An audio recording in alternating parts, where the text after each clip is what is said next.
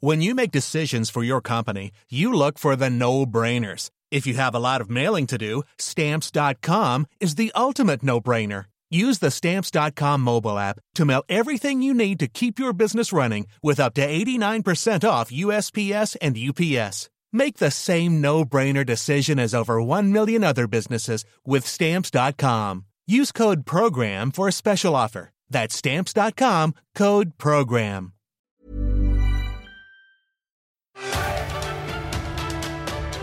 Mes chers camarades, bien le bonjour et bienvenue dans ce nouvel entretien historique où j'ai le plaisir de recevoir Michel Bubnisek, docteur en histoire et archiviste paléographe, directrice de l'École nationale des chartes.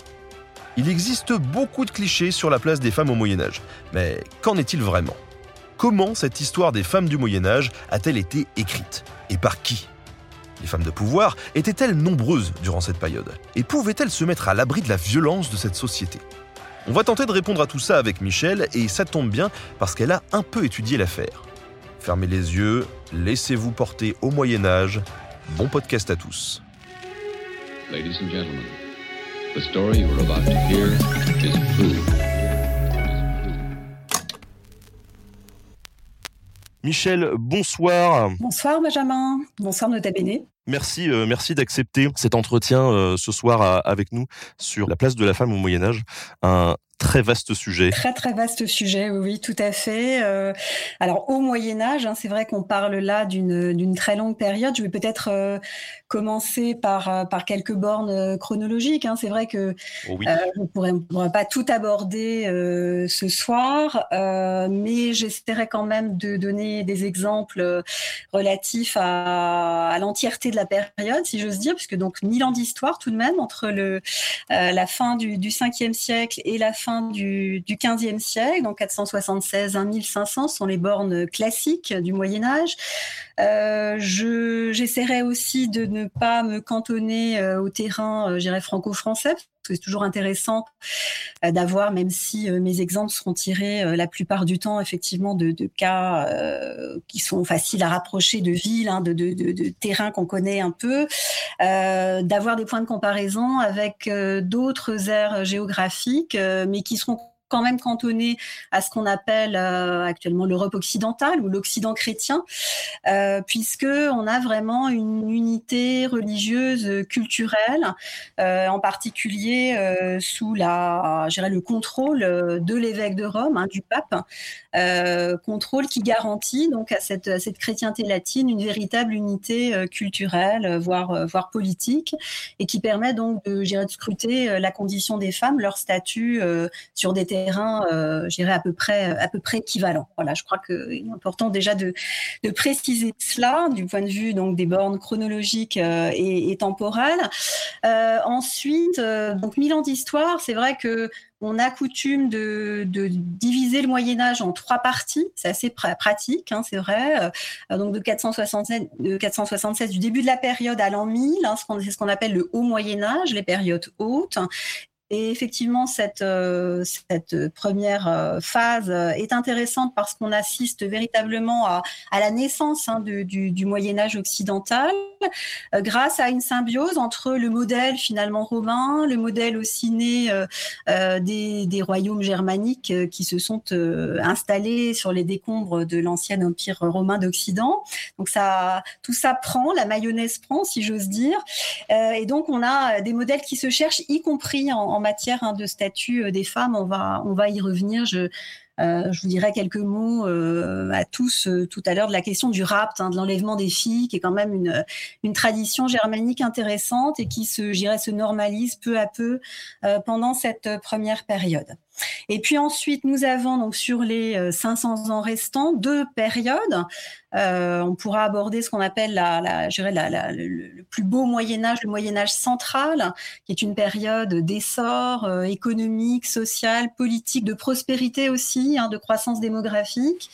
Euh, évidemment, et pour les femmes aussi, ça constitue tout de même une période de nette amélioration euh, de, la, de, leur, de leurs conditions, en lien aussi avec une emprise de plus en plus forte de l'Église sur la société, des révolutions, j'irais majeures comme l'instauration du mariage chrétien, qui est donc instaure l'union matrimoniale, donc le mariage tel qu'on le connaît aujourd'hui, c'est-à-dire euh, donc euh, unique, indissoluble, hein, euh, et avec consentement mutuel des, des, épouses, qui est une vraie, un vrai progrès, on y reviendra, pour les femmes de, cette période. Et puis, la période s'achève sur deux derniers siècles, les 14e et les 15e siècles, qui sont des siècles un petit peu plus difficiles au niveau donc de, de l'Occident, puisque ce sont une période plus troublée par, alors on sort, on est toujours en, période épidémique, hein, la période de de la peste euh, noire et de ses récurrences, période de guerre aussi euh, interne euh, ou à travers l'Europe. Je pense évidemment à la, à la guerre de Cent Ans qui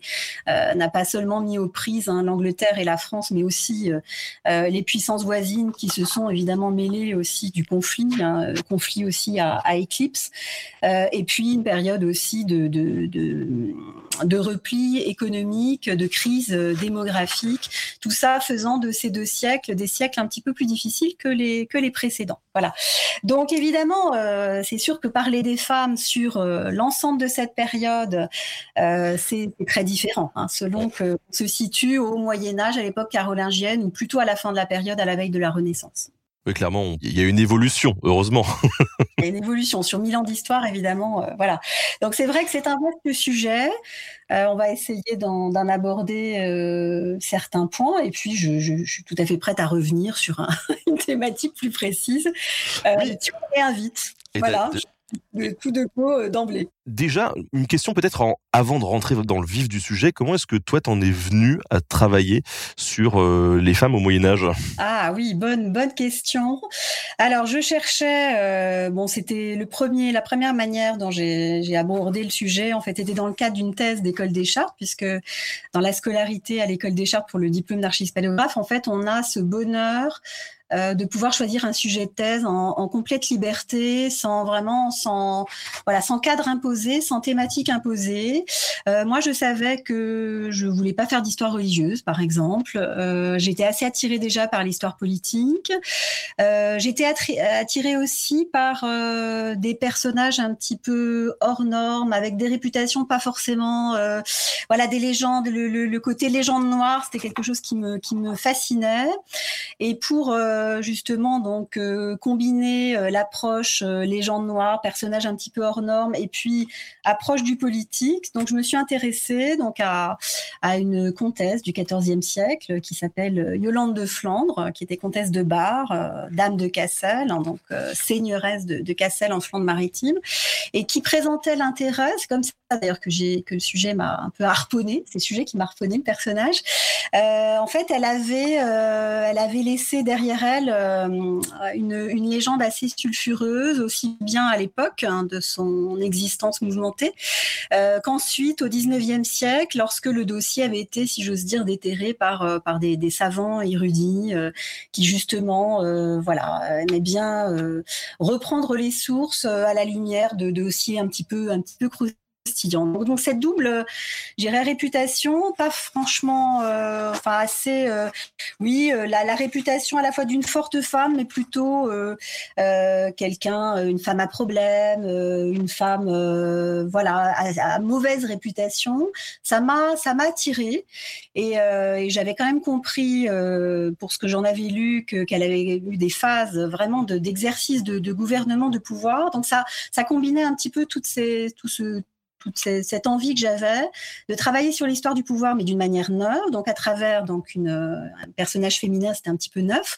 Il fallait se poser, euh, et c'est là on était euh, début des années 90, la question de savoir si existait un, pouvoir euh, politique au féminin. Hein, C'était vraiment une question qu'on qu pouvait se poser, qui n'était pas vraiment traitée à l'époque, euh, parce que l'histoire des femmes, euh, ça me donne l'occasion de le dire, hein, était encore assez débutante en France. Hein. L'histoire des femmes, c'est une discipline, si j'ose dire, une thématique qui est née assez tardivement, à la faveur en fait de la de la de la révolution sexuelle et du féminisme dans les années 70 d'abord dans les pays anglo-saxons, en Grande-Bretagne, aux États-Unis, un peu plus tardivement en France. À partir des années 80, 90, avec des grands noms comme ceux de Georges Duby ou de ou de d'Emmanuel Leroy-Ladurie ou encore de, Christiane Clapiche-Zuber. voilà, donc en fait, on sait on a commencé à s'intéresser euh, à ces femmes euh, pour elles-mêmes et pas seulement en tant que grandes figures. Hein, pendant très longtemps, alors la mode des biographies en revanche c'est beaucoup plus ancien. Euh, les grandes figures, les figures haut placées dans la hiérarchie sociale, ça ça a toujours intéressé, en particulier au 19e siècle. Mais l'histoire des femmes, euh, j'irais toutes catégories sociales confondues et puis sur des rôles peut-être moins attendus, effectivement ça débute assez tardivement donc en, dans les années 70-80, enfin façon à la façon de l'histoire dont on l'a fait à l'époque, hein, c'est-à-dire nouvelle histoire, une histoire, je dirais globale, qui est plus seulement attachée euh, à l'histoire des événements politiques, mais qui s'intéresse à la matérialité, qui s'intéresse à l'économique, qui s'intéresse euh, euh, à l'image, voilà. Donc on, a on a une nouvelle façon de, faire l'histoire et, les femmes rentrent en fait dans ce dans ce mouvement-là. Hein, et je crois que un des ouvrages majeurs, je, vous mettrai une petite bibliographie euh, ensuite quand l'émission sera disponible en, ligne, mais euh, l'histoire des femmes en Occident, qui est une synthèse dirigée en plusieurs tomes hein, par euh, par Georges Duby, Michel Perrault, fait encore autorité aujourd'hui. Hein, c'est un, très très bel ouvrage et qui, qui, qui paraît au début de la décennie 90, 1990. Le tome 2 étant consacré au Moyen Âge, hein, plus plus précisément. Voilà, il y a l'Antiquité, il y a le Moyen Âge et l'époque moderne. Et il y a l'époque contemporaine. Euh, voilà, mais c'est vrai que du coup, euh, donc au début des années 90, moi quand quand je me suis posé la question de mon sujet, c'était encore, vous voyez, le tout début. Euh, de, ces questionnements-là. Et il n'y avait pas grand-chose, il faut bien le dire, euh, à part les biographies historiques de grands noms hein, comme Blanche de Castille ou comme euh, Aliénor d'Aquitaine, euh, voilà, dont on considérait le parcours d'une manière globale. Il n'y avait pas grand-chose sur le rapport des femmes au pouvoir, les conditions qui permettaient éventuellement d'exercer l'autorité. On pourra en reparler parce que c'est un de mes grands thèmes, évidemment, de recherche. Euh, et à travers cet exemple de, de, de Yolande de Flandre, je, je, me suis posé ces questions-là. Voilà, comment est-ce qu'on arrive au pouvoir? Est-ce que c'est donné? Est-ce que c'est facile? Est-ce qu'il y a des obstacles? Euh, Est-ce que le droit euh, aide à cela? Est-ce que c'est un frein? Euh, Voilà, quels sont Et puis comment c'est vécu ensuite par les contemporains? Et, euh, et ce qui, voilà, quels sont les obstacles à traverser? C'était assez passionnant. Puis j'ai eu la chance avec ce personnage d'avoir des sources incroyables parce que comme elle avait, elle a eu plusieurs terrains d'action hein, en tant qu'héritière, en tant qu'épouse, en tant que mère, en tant que régente. Euh, partout, elle a laissé des archives.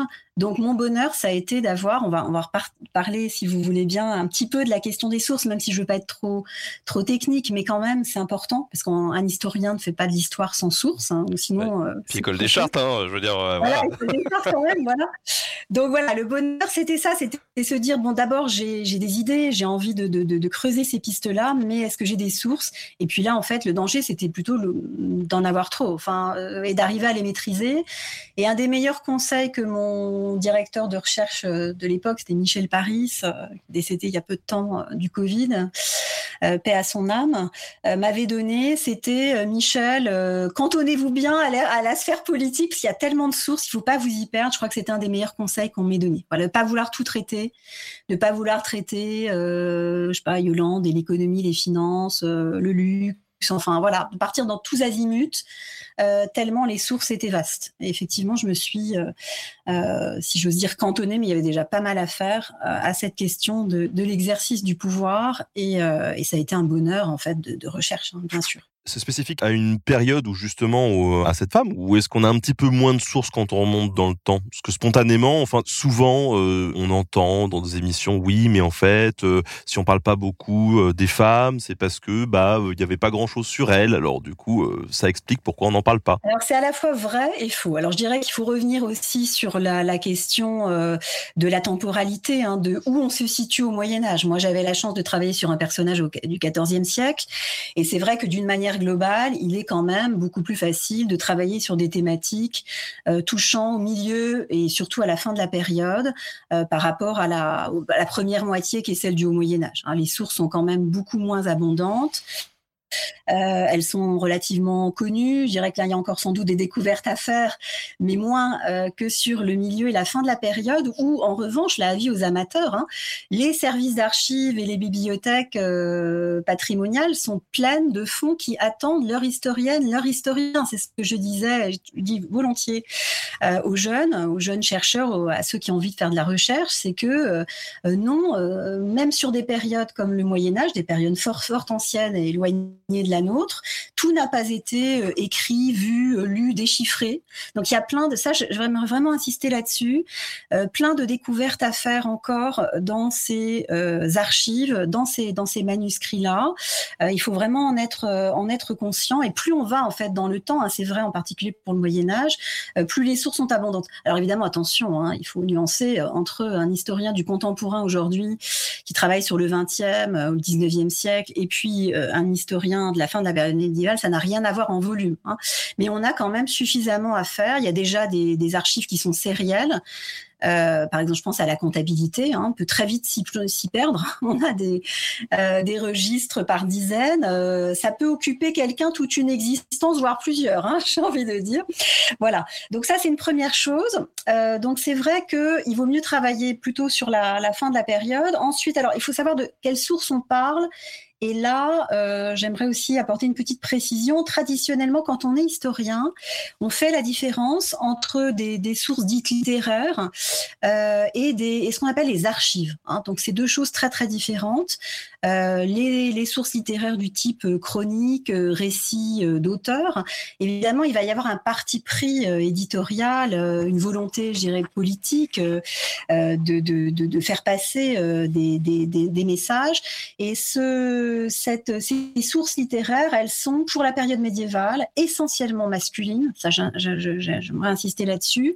Pourquoi? Parce que, là encore, il faut nuancer selon les périodes, mais quand même, grosso modo, euh, jusqu'au milieu de, de, la période, euh, c'est l'Église qui détient le savoir livresque, hein, la pratique de l'écrit, euh, pour euh, évidemment les besoins de la religion, mais aussi les besoins du pouvoir. Hein. Pendant très longtemps, les puissants gouvernent euh, grâce aux clercs. Hein.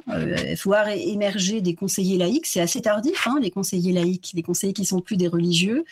Il faut attendre vraiment, le, le, le je dirais, le, le, les 12e, surtout 13e siècle pour les voir arriver et s'imposer véritablement auprès des, des, des, puissants. Donc ça vous donne une idée de la puissance hein, de, cette société qui est dominée euh, par l'Église, y compris euh, dans les moyens de pouvoir, dans la pratique de l'écrit. Et on voit heureusement les choses se nuancer un peu euh, à partir de, l'émergence de l'État monarchique. et voilà, les conseillers sont plus seulement des, des, religieux, mais aussi des laïcs, mais tout de même. Et donc cette maîtrise qui est celle des clercs et de l'Église de l'écrit, elle va avoir une incidence l'histoire des femmes parce que pour ce qui est euh, des, des, sources euh, littéraires, eh bien on a des auteurs qui sont euh, donc étant clairs très misogynes. C'est assez, ça paraît évident, mais il faut quand même le rappeler. Ça va mieux en le disant.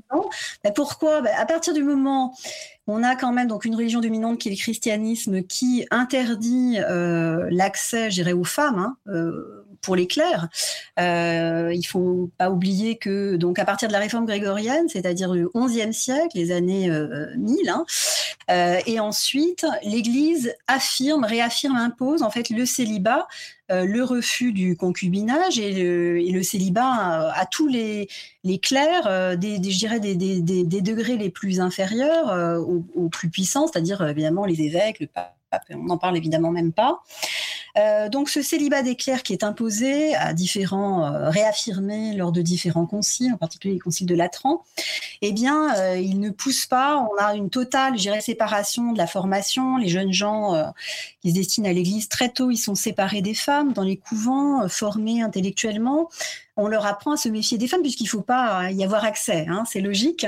Donc dans la manière de décrire effectivement ces femmes, euh, on va avoir une écriture euh, très très très misogyne. On va décrire euh, euh, la femme euh, de manière euh, méfiante, en se basant évidemment sur sur sur les textes bibliques, sur sur sur le sur certains passages du Nouveau Testament et ensuite sur l'interprétation qu'en font donc les, les, pères de l'Église, hein, les, grands théologiens fondateurs, je dirais, de la religion chrétienne. C'est ce, cette pensée là qui est très prégnante, qui imprègne véritablement la société et, et qui, qui, avec des affirmations qui peuvent nous paraître évidemment à, assez choquante aujourd'hui. Hein. Euh, alors aussi bien à la fin de la période antique, où on voit le christianisme s'imposer, euh, que dans les premiers temps euh, du Moyen Âge chrétien. Je à des auteurs.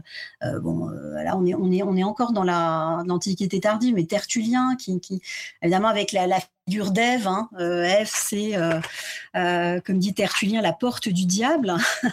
Alors c'est évidemment l'allusion au fameux récit de la Genèse, la tentation dans le jardin d'Éden, l'arbre de la connaissance, la pomme qu'Ève va donner à manger euh, à, son, à, son mari et qui donc chasse le couple hein, du, jardin du paradis et fait naître euh, la souffrance, euh, la mort, le travail, hein, puisque effectivement, euh, en ayant voulu s'élever au niveau de Dieu, et eh bien l'homme, l'homme devient mortel et, s'expose à, sa condition d'homme, hein, c'est-à-dire souffrance, souffrance et, et tentation jusqu'à la mort.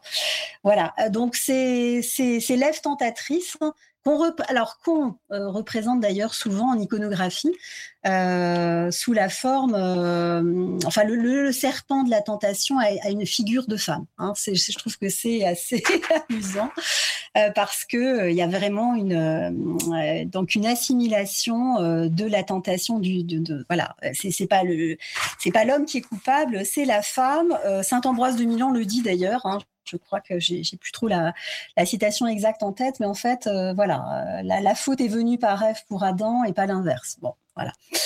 Euh, donc tout ça, euh, pour revenir vraiment à la, à la base, hein, bien sûr, de la, théologie de l'époque, ça, évidemment, ça pousse pas euh, les clercs à avoir en, les femmes forcément en avoir une vision très très positive, même si j'y reviendrai petit à petit tout de même, des figures de sainteté, le culte aussi de, Marie, hein, mère du Christ, amène à nuancer quand même très fortement à partir du XIIe siècle cette, cette position-là, puisque on va avoir des, grands saints qui, euh, célèbrent, qui, donnent euh, en modèle aux femmes de, leur époque euh, cette, figure de, Marie qui est la mère par excellence.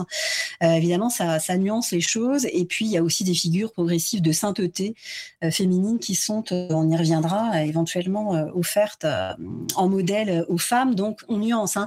Mais disons que euh, il faut quand même garder à l'esprit que l'écriture, euh, donc littéraire étant aux mains des, hommes, elle est euh, assez souvent assez assez négative vis-à-vis des, femmes.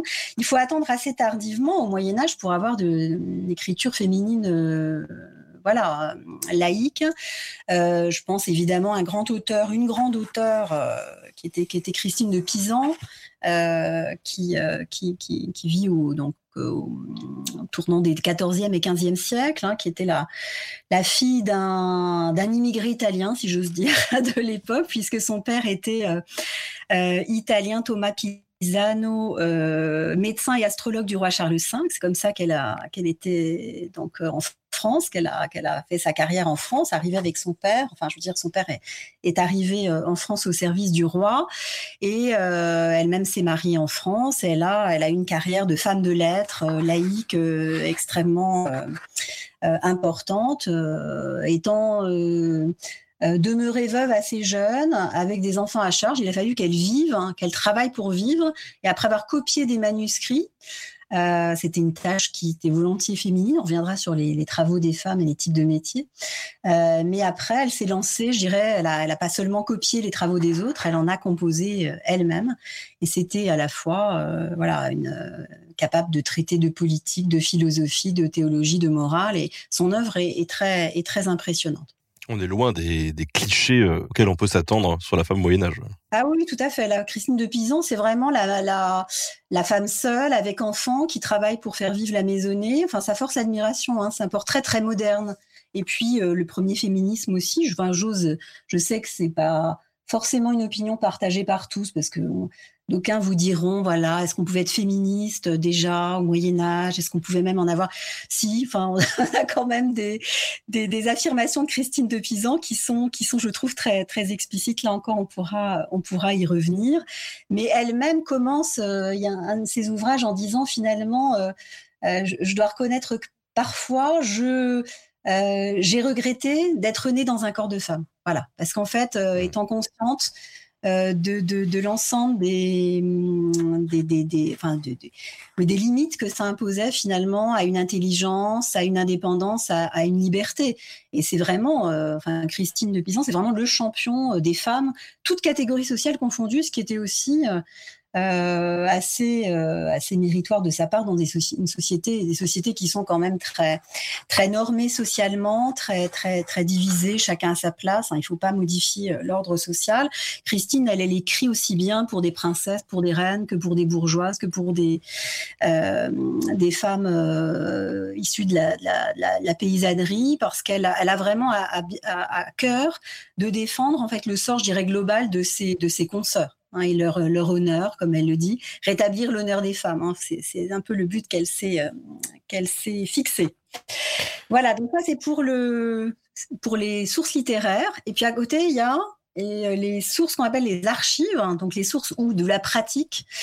Euh, c'est en fait tout ce qu'on produit, nous en tant qu'individus, au Moyen Âge comme aujourd'hui, euh, dans l'exercice de nos, de nos fonctions professionnelles ou de notre activité privée, personnelle, donc la correspondance, euh, un acte notarié quand on achète un bien, euh, voilà. Donc ça, c'est le volet source de la pratique.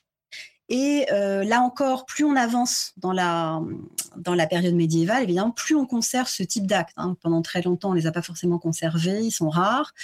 Euh, à partir de, il y a une invasion de l'écrit, une conservation des, traces euh, à partir du Moyen Âge central, et, puis à partir du moment aussi où les langues vernaculaires dont le français s'impose. Donc ça, et à la fin de la période, c'est invasif. Donc on a des registres notariés par dizaines, on a euh, on a de la correspondance, même si il faut nuancer, la correspondance privée, c'est encore assez rare au Moyen Âge.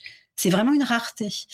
Euh, moi, par exemple, pour le, pour le XIVe siècle, je, peux compter les lettres euh, conserver de Yolande de Flandre, des lettres où elle parle de la pluie du beau temps, de sa parentèle, euh, des maladies. Enfin, elle exprime, euh, voyez, vraiment des, des, sentiments et un, quotidien sur les doigts des deux mains. Hein. J'en ai, j'en ai très très peu. Il y a très peu en fait. Euh, au XVe siècle, ça devient un petit peu plus inflationniste. C'est surtout à l'époque moderne qu'on a qu'on a beaucoup beaucoup de correspondances. Au Moyen Âge, ça reste encore assez peu conservé euh, et la, pratique est moins, moins fréquente aussi, sans doute, même s'il y a des, des, destructions. Donc voilà.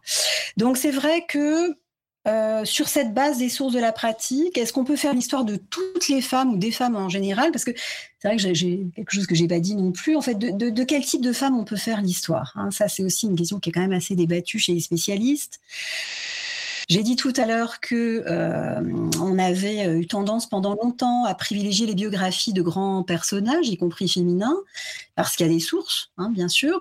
Et, euh, et d'aucuns encore euh, aujourd'hui vont vous dire, bah oui, finalement, euh, on fait, on fait, on peut faire l'histoire de, de, ces personnages uniquement parce qu'il y a des sources. Pour les autres, il y en a pas. Il faut quand même nuancer. Euh, c'est vrai qu'il y en a plus c'était plus facile pour moi de travailler sur Yolande de Flandre, qui est quand même un très haut personnage, euh, apparenté au roi de France, euh, aux, princes les plus les plus importants du temps. Euh, voilà, c'était plus facile parce qu'il y avait beaucoup de sources, mais ça aurait été moins facile sur une femme de la moyenne et de la petite noblesse. Hein. Plus on descend dans l'échelle sociale, moins il y a des sources conservées. Et ça, je l'ai, j'ai pu m'en apercevoir quand j'ai travaillé par exemple sur Huguette de Sainte-Croix pour le livre que tu as eu la gentillesse de, citer tout à l'heure, un meurtre donjon. Eh bien, euh, là, j'étais dans un, un, terrain social, je dirais inférieur en niveau d'hierarchie. Et c'est vrai que cherchant ensuite à tracer euh, les destins de, comparses euh, petits nobles, et là j'avais vraiment beaucoup moins de sources et c'était beaucoup plus compliqué. Il y avait des choses, mais c'est beaucoup moins compliqué. Alors après, ça ne veut pas dire qu'on puisse pas faire l'histoire des autres, hein, des, femmes qui ne sont pas nobles.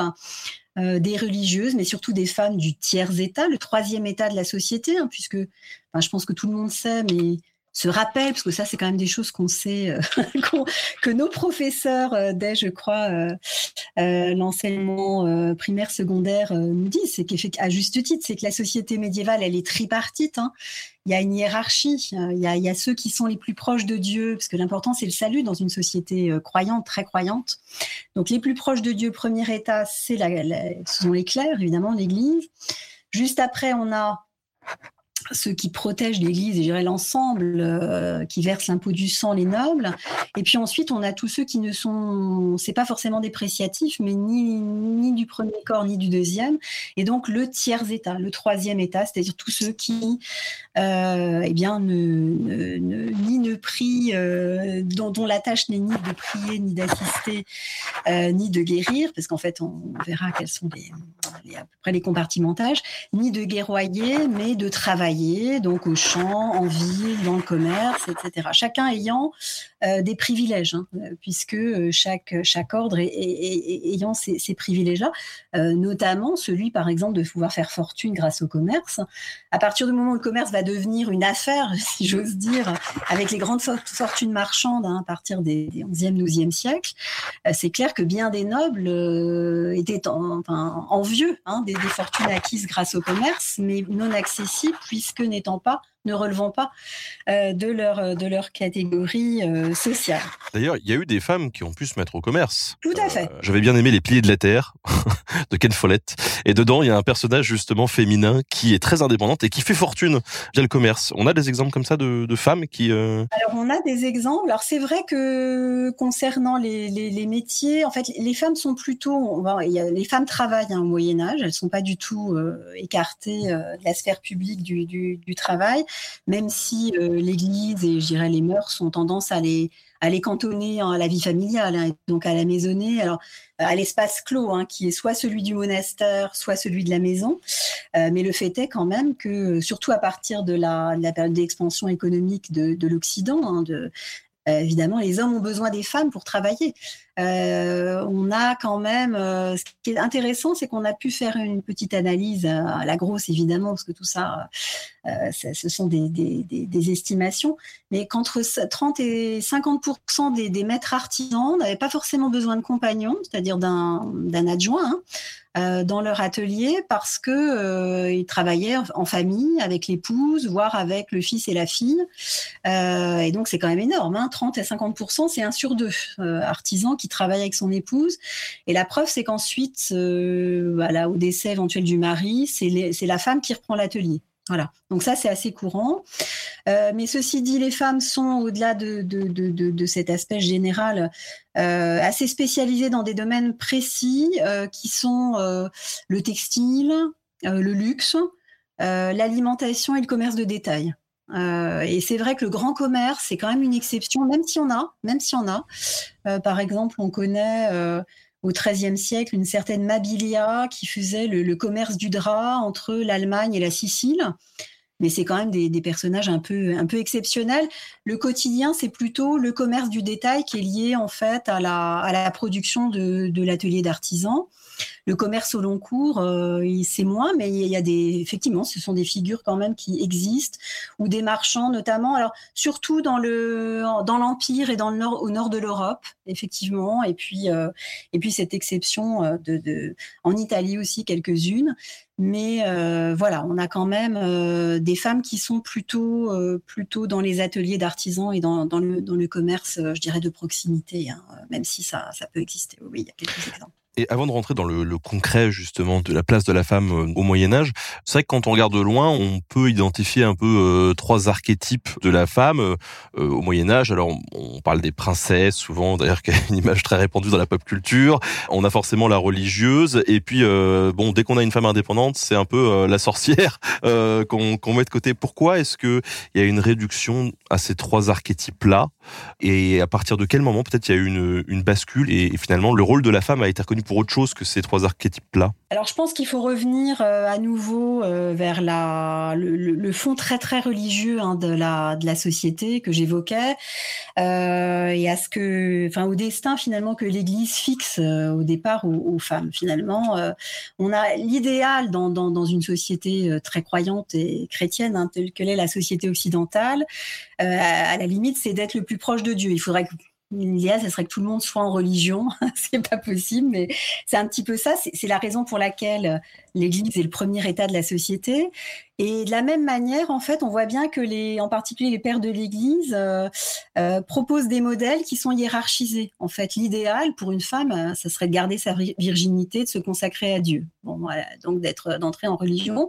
Mais il y a quand même des impératifs, je dirais, sociaux. Donc, le deuxième état, c'est le mariage, qui est quand même nécessaire pour la procréation, hein, comme disait Saint Augustin, un premier but du mariage, c'est prolesse, c'est l'enfant, c'est la procréation. Voilà. Euh, il résumait le mariage en disant, c'était intéressant, prolesse fides sacramentum, hein, donc prolesse descendance, euh, fides la foi, donc la fidélité entre époux, et sacramentum, le sacrement de mariage, j'y reviendrai. Euh, voilà, le sacrement que se donnent en fait les époux entre le consentement en fait. Hein, voilà. Mais donc oui, il y a une manière de d'être euh, d'arriver à la sainteté au sein du mariage hein, donc mais c'est quand même euh, le rôle qui je dirais traditionnel assigné aux femmes hein, dans cette société traditionnelle du Moyen Âge comme dans d'autres euh, dans d'autres sociétés. Et puis effectivement il y a des quand même alors des moments où on peut on échapper je dirais à cette à cette dichotomie. Donc soit on rentre en religion finalement soit on est épouse euh, la bonne épouse qui élève les enfants, qui à son mari, euh, qui euh, effectivement exerce, voilà, est honnête, ne, ne regarde pas autour, sort très peu de chez elle. voilà, alors c'est effectivement, il y a des poches quand même, on échappe à cela. Donc c'est effectivement le travail, hein, j'ai pu le, qui, contribue à faire sortir l'épouse de son rôle familial qui est quand même un rôle clos. Hein, donc euh, tout ça c'est de la clôture finalement qu'on parle des, femmes en religion ou des femmes euh, dans la maisonnée au sein du mariage. On a tendance à les voir et à les assigner à des espaces clos, hein, donc qui sont c'est déjà le cas dans, l'Antiquité, mais au Moyen Âge, c'est aussi un petit peu la, la tentation. Et euh, il y a deux manières d'en sortir. C'est effectivement à partir du moment où on a cette expansion économique, le rôle du travail, notamment euh, pour les femmes du, tiers-état, et puis euh, certains statuts aussi. Donc ça, d'ailleurs, c'est pas c'est pas exclusif l'un de l'autre. Notamment pour comment on arrive éventuellement à, s'émanciper de, de, cette sphère, je dirais, domestique. c'est d'une part le travail, le travail qui plus est je dirais, quand on est veuve, Hein, donc ça, ça me donne l'occasion de, mentionner quand même, euh, même si euh, voilà, c'est effectivement au détriment de, l'union conjugale et du mari décédé. Euh, le veuvage est une est un espace de liberté, c'est vrai, parce que ça permet par exemple à, l'épouse bah, de devenir complètement maître de, de l'atelier d'artisan et de voilà, euh, ou à une femme noble de récupérer ses biens, d'administrer ceux de son mari au nom des héritiers et donc d'avoir un, rôle je dirais, politique et administratif euh, certain. Hein. donc, euh, alors, le veuvage est une poche de liberté, mais en même temps, il ne faut, pas non plus euh, généraliser. C'est aussi une situation de fragilité. Ça, j'aimerais insister aussi là-dessus parce que dans cette société traditionnelle, euh, je vais revenir sur le statut de la femme. Euh, la femme, en fait, elle doit être accompagnée. Hein, elle doit avoir un protecteur. C'est d'abord son père, ensuite c'est son mari. Lorsqu'elle est veuve, il y a le risque, effectivement, de. C'est la liberté, c'est l'indépendance, mais euh, d'être d'être agressée euh, sans protecteur. Il n'est pas simple euh, de rester veuve, libre, euh, indépendante dans cette société euh, médiévale. Là, on en a de, de, de, très multiples exemples et quelle que soit la catégorie sociale, même si évidemment pour les, les femmes des, classes, euh, j'irais plus modestes, c'est encore plus compliqué, hein, bien sûr. Mais même chez les, chez les fortunées, chez les puissantes, une femme seule, c'est une femme potentiellement proie. Euh, et, euh, et, parfois, en fait, l'époux, enfin la, la, la, la, veuve n'a d'autre choix justement pour euh, pour euh, pour demeurer euh, euh, tranquille que, que de prendre un nouveau mari. Hein, c'est pas évident. Alors au bout d'un certain temps, évidemment, comme elle est plus en capacité de, de donner une descendance, elle devient moins intéressante. Et là, le veuvage devient vraiment un, un gage de liberté.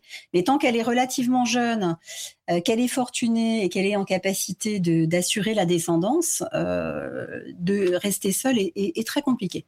voilà, parce que on est, euh, enfin, les, femmes sont une, vraiment véritablement une, une, proie euh, convoitée effectivement pour pour le rang, pour la fortune personnelle, euh, pour pour une descendance souhaitée.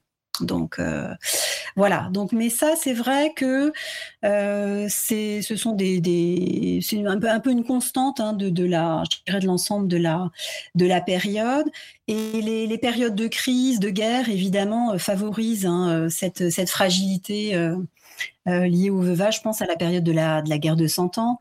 Euh, qui, euh, qui défait euh, les, fortunes, certaines fortunes, on perd certaines ruines, où là vraiment on voit bien que, que les, se refaire refaire sa fortune en, captant une riche héritière, c'est parfois extrêmement souhaitable et souhaité. Et donc il faut faire, il faut faire attention. Hein, voilà, une, femme seule est, est, en danger, si j'ose dire. Voilà. Donc ça c'est la, notion, dirais, de protecteur est très importante au, Moyen Âge, un petit peu déjà comme dans l'Antiquité tardive. Hein, on passe de la tutelle du mari, du père à celle du mari, et on voit très très bien que D'ailleurs, les hommes qui, font leur testament en laissant derrière eux une jeune femme et des héritiers le prévoient, hein, parce qu'il est assez rare dans les testaments euh, qu'un homme, je pense à la catégorie nobiliaire, euh, laisse sa femme seule, si j'ose dire, à bord, avec les enfants à gérer, la principauté. Euh, il prévoit généralement un entourage masculin euh, des cousins, un oncle, pour, aider, ne serait-ce que par le conseil. On prend le biais du conseil, mais voilà, il y a, y a, cette, idée qu'il faut, être, il vraiment être protégé, il faut continuer à être protégé pour pouvoir exercer euh, une autorité, euh, quelle qu'elle soit, et on a de, de, nombreux exemples. Alors, ça n'empêche pas des femmes de caractère de s'émanciper tout de même, hein, et de repousser les protecteurs qui sont pourtant, dont le nom est, est, noir sur blanc couché sur le testament du mari. Yolande de Flandre, c'est un bon exemple notamment en 1344, elle avait que 18 ans et le testament de son mari ne l'avantageait pas du tout. Ça l'a pas empêché de prendre le pouvoir et, de se battre pour le conserver au nom de ses deux fils mineurs et, de régenter la, principauté qui, était la leur. On a l'impression que la, la, place de la femme au Moyen Âge, c'est une, une, place de transmission finalement, et ça passe par le mariage, tu l'as dit tout à l'heure. Est-ce que ça a évolué justement durant le, le Moyen Âge? Tout à l'heure, tu nous disais qu'il y avait une évolution quand même entre le, les mérovingiens et finalement la fin du Moyen Âge. Comment est-ce que ça a évolué justement? Est-ce que cette place s'est renforcée? Est-ce qu'elle s'est affaiblie en fonction des périodes? On peut peut-être revenir d'ailleurs sur la question du mariage tout, tout bêtement, enfin si j'ose dire, enfin c'est pas, du tout d'ailleurs. Voilà, avec la que j'évoquais un peu en introduction, avec l'instauration en fait du mariage sacrement, euh, selon la doctrine canonique du mariage. Hein, c'est ce qu'on appelle la, doctrine canonique du mariage. Euh, en fait, euh, la situation qu'on connaît encore aujourd'hui en version laïque, en fait. Hein, c'est ça qui je trouve assez frappant quand on va à la mairie, qu'on assiste à un mariage civil. En fait, on a une formule qui est pas si différente euh, de l'échange des consentements tel qu'on pouvait l'avoir évidemment dans un cadre autre, hein, qui est bénédiction effectivement par un prêtre, euh, euh le cadre de l'Église. Euh, mais les engagements sont, euh, je dirais, à peu près, à peu près les mêmes. Il y a une, il y a une persistance très, très importante à travers les, les siècles de cette, de, euh, de, de, cette promesse que se font euh, l'un à l'autre les époux. Et pourquoi est-ce que c'est un progrès Le mariage sacrement, donc imposé au XIIe siècle, parce que j'ai cité tout à l'heure en fait la, la façon dont le Moyen Âge se construit en Occident, avec donc un une sorte de mélange, hein, d'agrégation d'une tradition à la fois antique, hein, euh, qui, reste quand même assez, qui imprègne la société, et puis des traditions euh, dites barbares, hein, des, des, peuplades germaniques, et en particulier euh, des traditions qui sont pas forcément. Alors ça dépend. Il y a des, chez les Visigoths, il y avait des, conditions assez favorables. Je pourrais y revenir. Donc au sein, au sein du couple, mais par exemple une tradition comme celle du rapt pour, euh, euh, on enlève son épouse en fait pour la contraindre, contraindre la parenté euh, de la femme au, mariage avec pas mal de violence. C'était quand même pas une, tradition des plus des plus des plus formidables en tout cas pour les pour les femmes elles-mêmes. Et ça, en fait voilà, on enlevait donc une femme éventuellement fortunée. Une fois qu'on avait profité de la fortune, qu'on s'en était lassé, on la répudiait. Est une autre, voire plusieurs en même temps.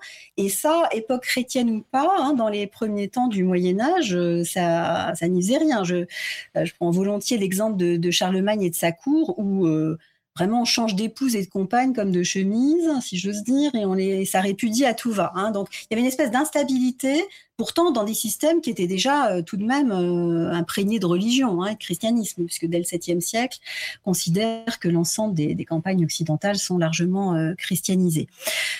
donc tout ça pour dire qu'avant le 12e siècle, finalement, avant l'instauration de ce mariage chrétien avec indissoluble, euh, unique et avec consentement, je dirais, des deux époux, hein, pas seulement l'homme mais aussi la femme, euh, eh bien, c'était quand même, euh, enfin, pour les femmes, l'union conjugale était, était très fragile.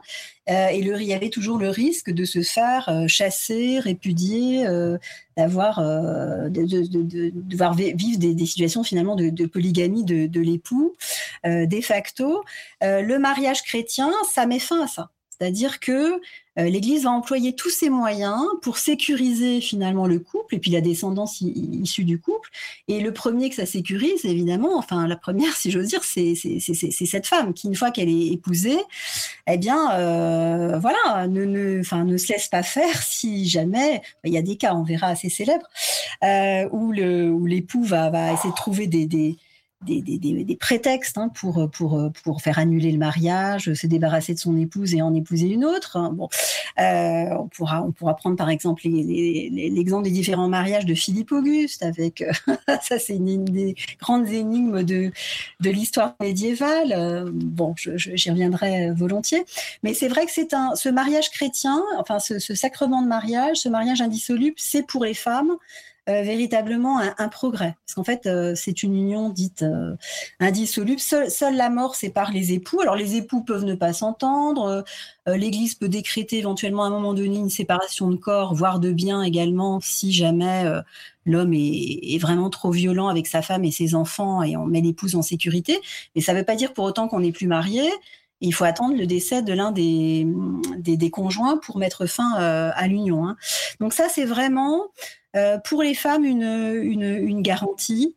Euh, et, de ce point de vue-là, voilà, ça tempère euh, un petit peu effectivement le, le, côté un peu misogyne que j'ai pu décrire tout à l'heure de la de Claire, j'irais volontiers volontiers misogyne dans les descriptions qui se font des, des femmes. Alors bien sûr, c'est un impératif d'ordre social, hein, puisque il est tout à l'avantage, je dirais, de, de, de, l'Église euh, qui veille, dirais, à l'ordre social, que les couples soient stables, euh, que les familles euh, euh, ne, ne, ne, volent pas en éclats. Et c'est cette stabilité finalement de, la société qui, qui, est encouragée à travers cette, cette doctrine du mariage. Mais j'insiste, là encore, on a euh, ce qui est donc ce, le mariage sacrement, c'est pas l'Église qui le donne, hein, ce sont les époux qui se le donnent. C'est-à-dire que en fait, un mariage, il pourrait euh, à la limite se, se conclure, j'irais, en, en, secret, sauf que euh, sans témoin, il n'y a pas de preuve. Hein. Donc mmh. en fait, pourquoi l'Église va exiger ce qu'elle appelle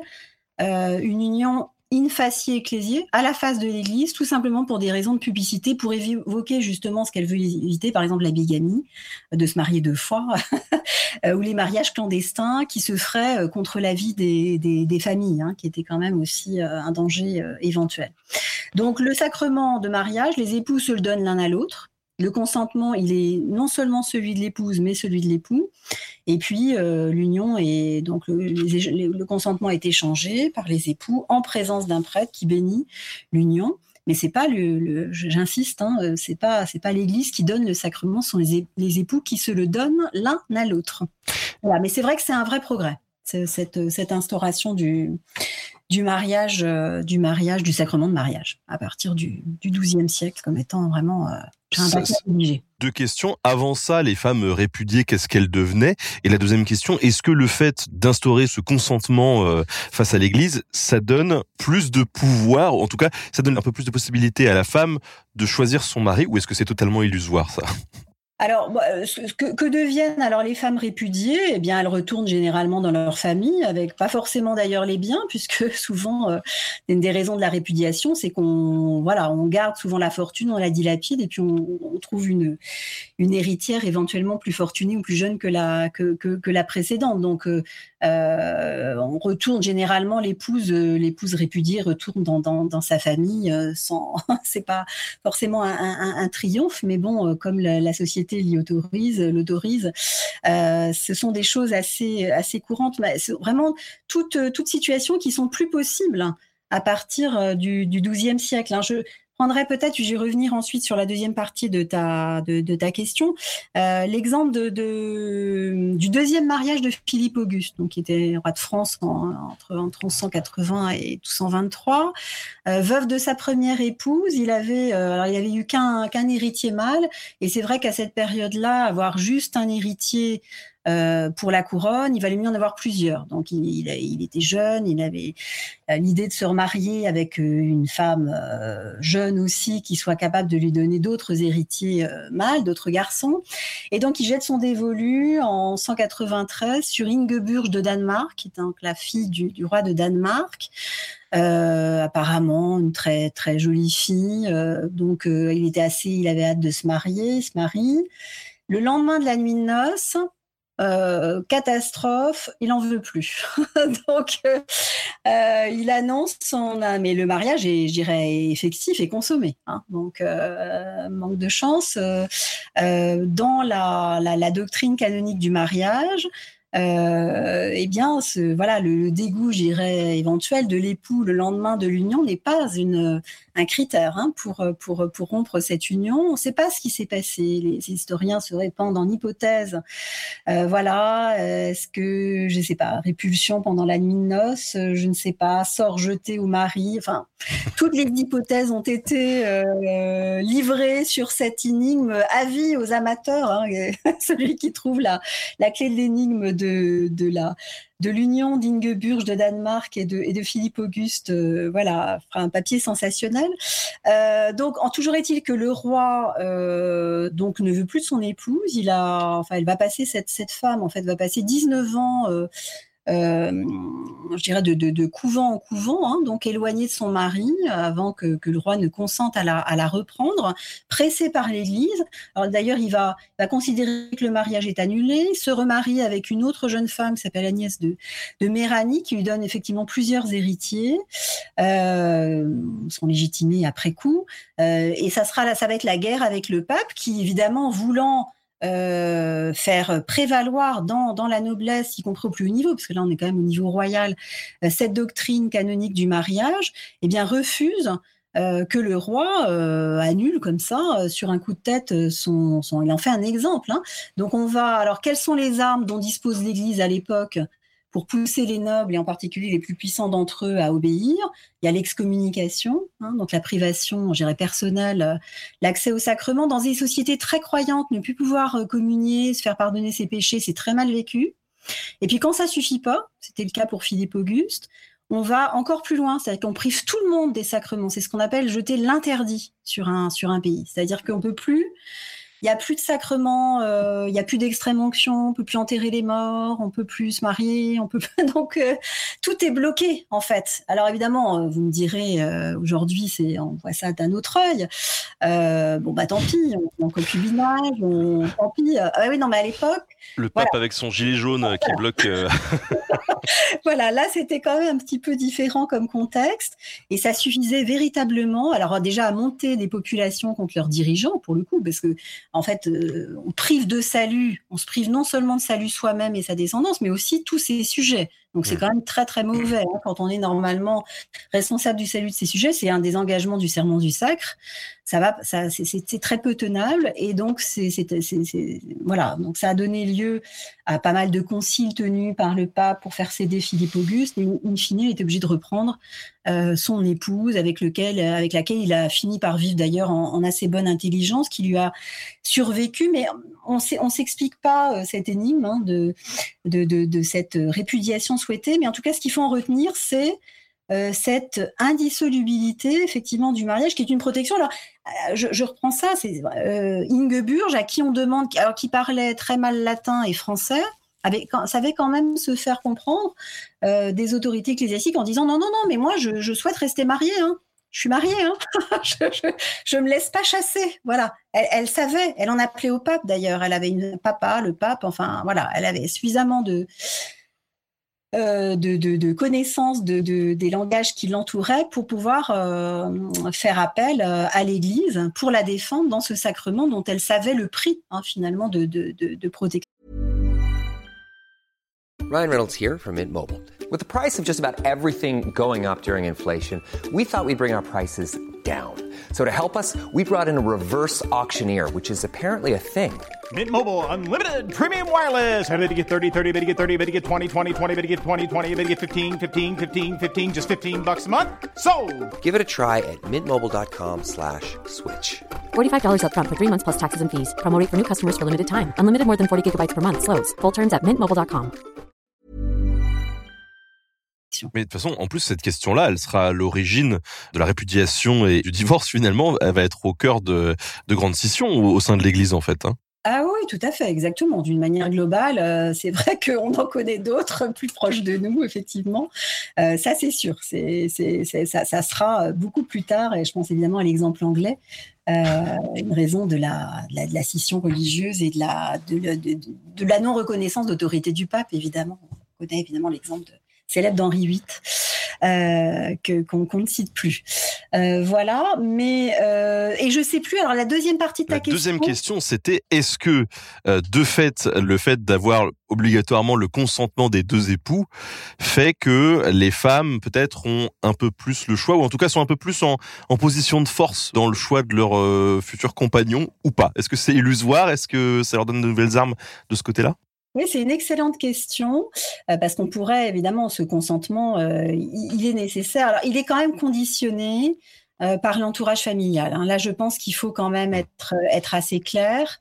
Euh, au Moyen Âge, pas plus qu'à l'époque euh, qu'à l'époque qui suit et jusqu'à des périodes encore assez récentes aussi, hein, dans, dans l'époque contemporaine.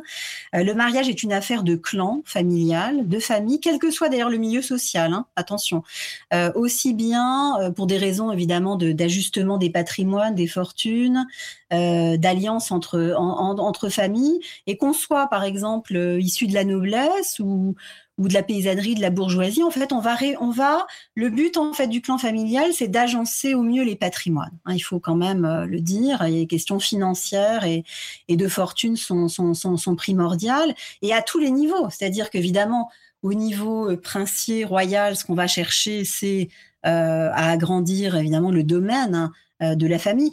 Le domaine des rois de France est constitué par, par mariage, hein, uniquement par enfin très souvent grâce à la, c'est assez connu, euh, mais le petit domaine île-de-francien des débuts, le domaine capétien, c'est peu à peu épaissi grâce à la captation euh, d'héritières de fiefs intéressantes. Hein, je pense il, y en a, des tonnes des exemples, mais par exemple l'exemple de la Champagne, euh, l'héritière de Champagne, Jeanne, épousée par euh, le futur Philippe le Bel, ça a réuni de manière définitive donc la Champagne euh, au, royaume de France. Il y en a beaucoup d'autres, le comté de Toulouse, etc. Enfin voilà, on a vraiment une politique, une captation par les Capétiens en particulier des, des héritières de fief pour arriver à faire grossir un domaine qui était quand même assez modeste au départ. Donc ça c'est vraiment l'exemple sommital, mais dans la bourgeoisie marchande ou dans la paysannerie euh, aisée ou moins aisée, euh, il y a toujours quelque chose à gagner euh, dans l'union, c'est-à-dire les shops voisines, le pré voilà.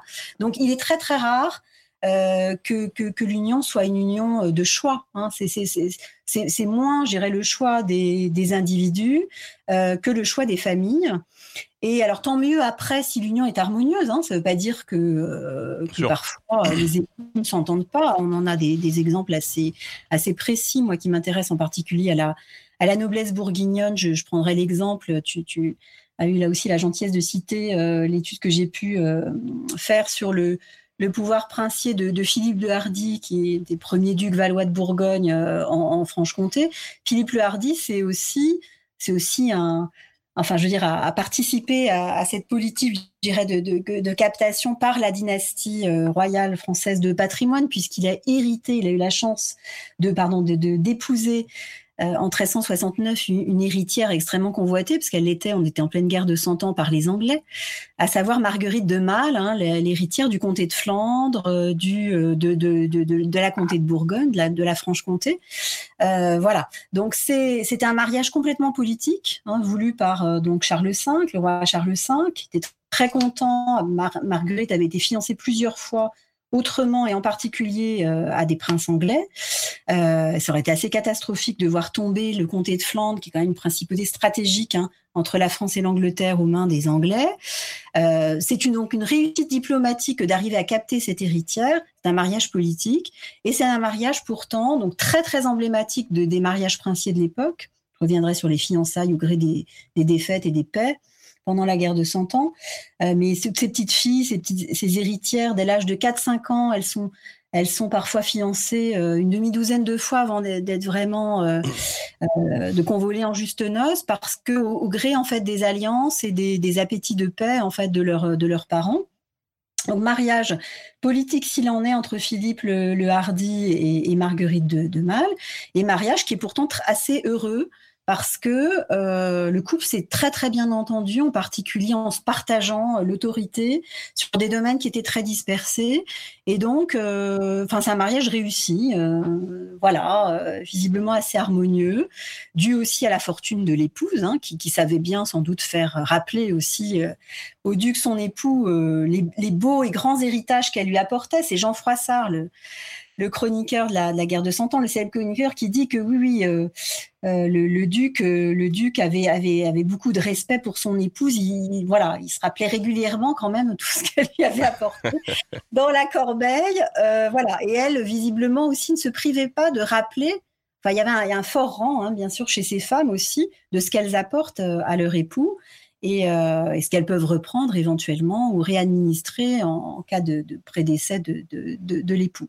Donc voilà, tout ça pour revenir sur le fait que on est vraiment, même s'il y a consentement, c'est quand même un consentement très encadré euh, par euh, par les familles et, et préparé, c'est-à-dire qu'il n'y avait pas forcément de, de, de de, de, de, grande autonomie de, de, de ces filles parce qu'elles sont élevées enfin dans n'importe quelle euh, strate de la société, dans l'idée qui, de toute façon, enfin, sauf exception, exception de la, vocation religieuse, s'il y en a, ou disons dans, dans le cas de fratries nombreuses, euh, suivant le rang de naissance, on, évidemment, euh, certaines seront, seront, seront, seront, plutôt dirigées vers des carrières religieuses, ne serait-ce que pour des questions de dotation, euh, mais elles sont élevées dans l'idée du mariage, donc euh, et, et, pas l'idée de choisir l'époux. Si ça se passe bien, tant mieux. Si ça se passe pas bien, bah, ça fait partie, je dirais, des, des, des aléas de, de, de l'existence.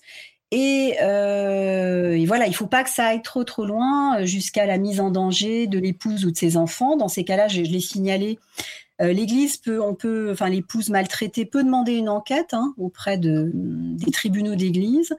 Et si la maltraitance est avérée avec mise en danger, euh, l'Église peut effectivement, alors, ne rompt pas le mariage, hein, puisqu'on a dit tout à l'heure qu'il est indissoluble, mais peut mettre à l'abri, j'irais, l'épouse et ses, et ses enfants à, à travers une, ce qu'on appelle, alors pas un divorce, puisque c'est pas, c'est pas une annulation du mariage, mais une séparation de corps. Hein, c'est assez beau comme, comme expression, c'est-à-dire, euh, voilà, on vit désormais euh, à part et ça sécurise, si j'ose dire, euh, l'épouse, euh, l'épouse maltraitée par rapport à un, mari euh, potentiellement violent. Justement, tiens, parlons-en. On reviendra peut-être après au rôle de la femme, c'est celui d'une mère, si, je, comprends bien. Mais parlons des violences justement faites aux femmes au, Moyen Âge, puisque c'est vrai qu'on a la sensation qu'elles sont dans une position qui n'est pas dominante, elles peuvent être la proie de très nombreuses violences. Est-ce que c'était le cas est-ce que tu nous as un petit peu répondu là à travers ces quelques phrases, mais est-ce qu'il y avait des mécanismes justement pour les protéger? Alors oui, on a, on a parlé de la question du, du, protecteur. Alors c'est vrai que l'élément central d'une fille, enfin de la vie d'une fille, hein, d'une femme dans, dans, ces sociétés traditionnelles, c'est le mariage, donc euh, euh, qui normalement est ordonné euh, par les, par les, dans le cadre familial. J'aurais peut-être parlé d'un euh, effectivement de, de, des violences liées, j'irais, au mariage ou vers le mariage. Euh, alors peut-être revenir sur la sur tout de même cette, cette question des, des, des, fiançailles précoces, en particulier dans la, dans la, dans la noblesse, hein, euh, en particulier la haute noblesse. la guerre de Cent Ans, donc c'est une, une guerre effectivement qui dure. Alors Enfin, on continue pendant 100 ans, hein, je crois que tout le monde le sait, c'est-à-dire qu'il y a des périodes de trêve, d'accalmie, et puis des périodes de, campagne militaire, mais euh, en fait, rien ne se résout avant 100 ans. Hein. C'est pour ça que ça pose, ça, porte ce, nom-là. Euh, donc, euh, pendant, pendant, la guerre de 100 ans, voilà, au gré des alliances, des qui sont signés, euh, en fait, la garantie de la paix, c'est souvent un mariage entre les familles, hein, et notamment entre ces clans rivaux, en particulier évidemment le camp anglais, le camp, le camp français.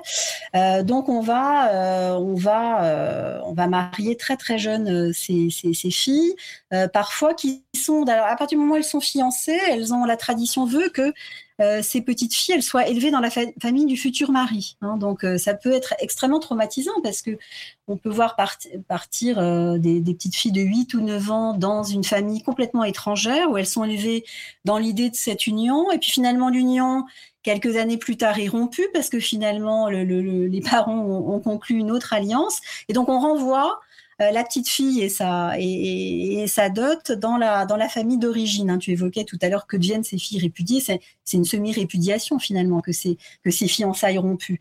Je prendrais juste un, exemple qui est, assez célèbre et qui alimente justement du coup une haine politique euh, assez intangible, mais on comprend.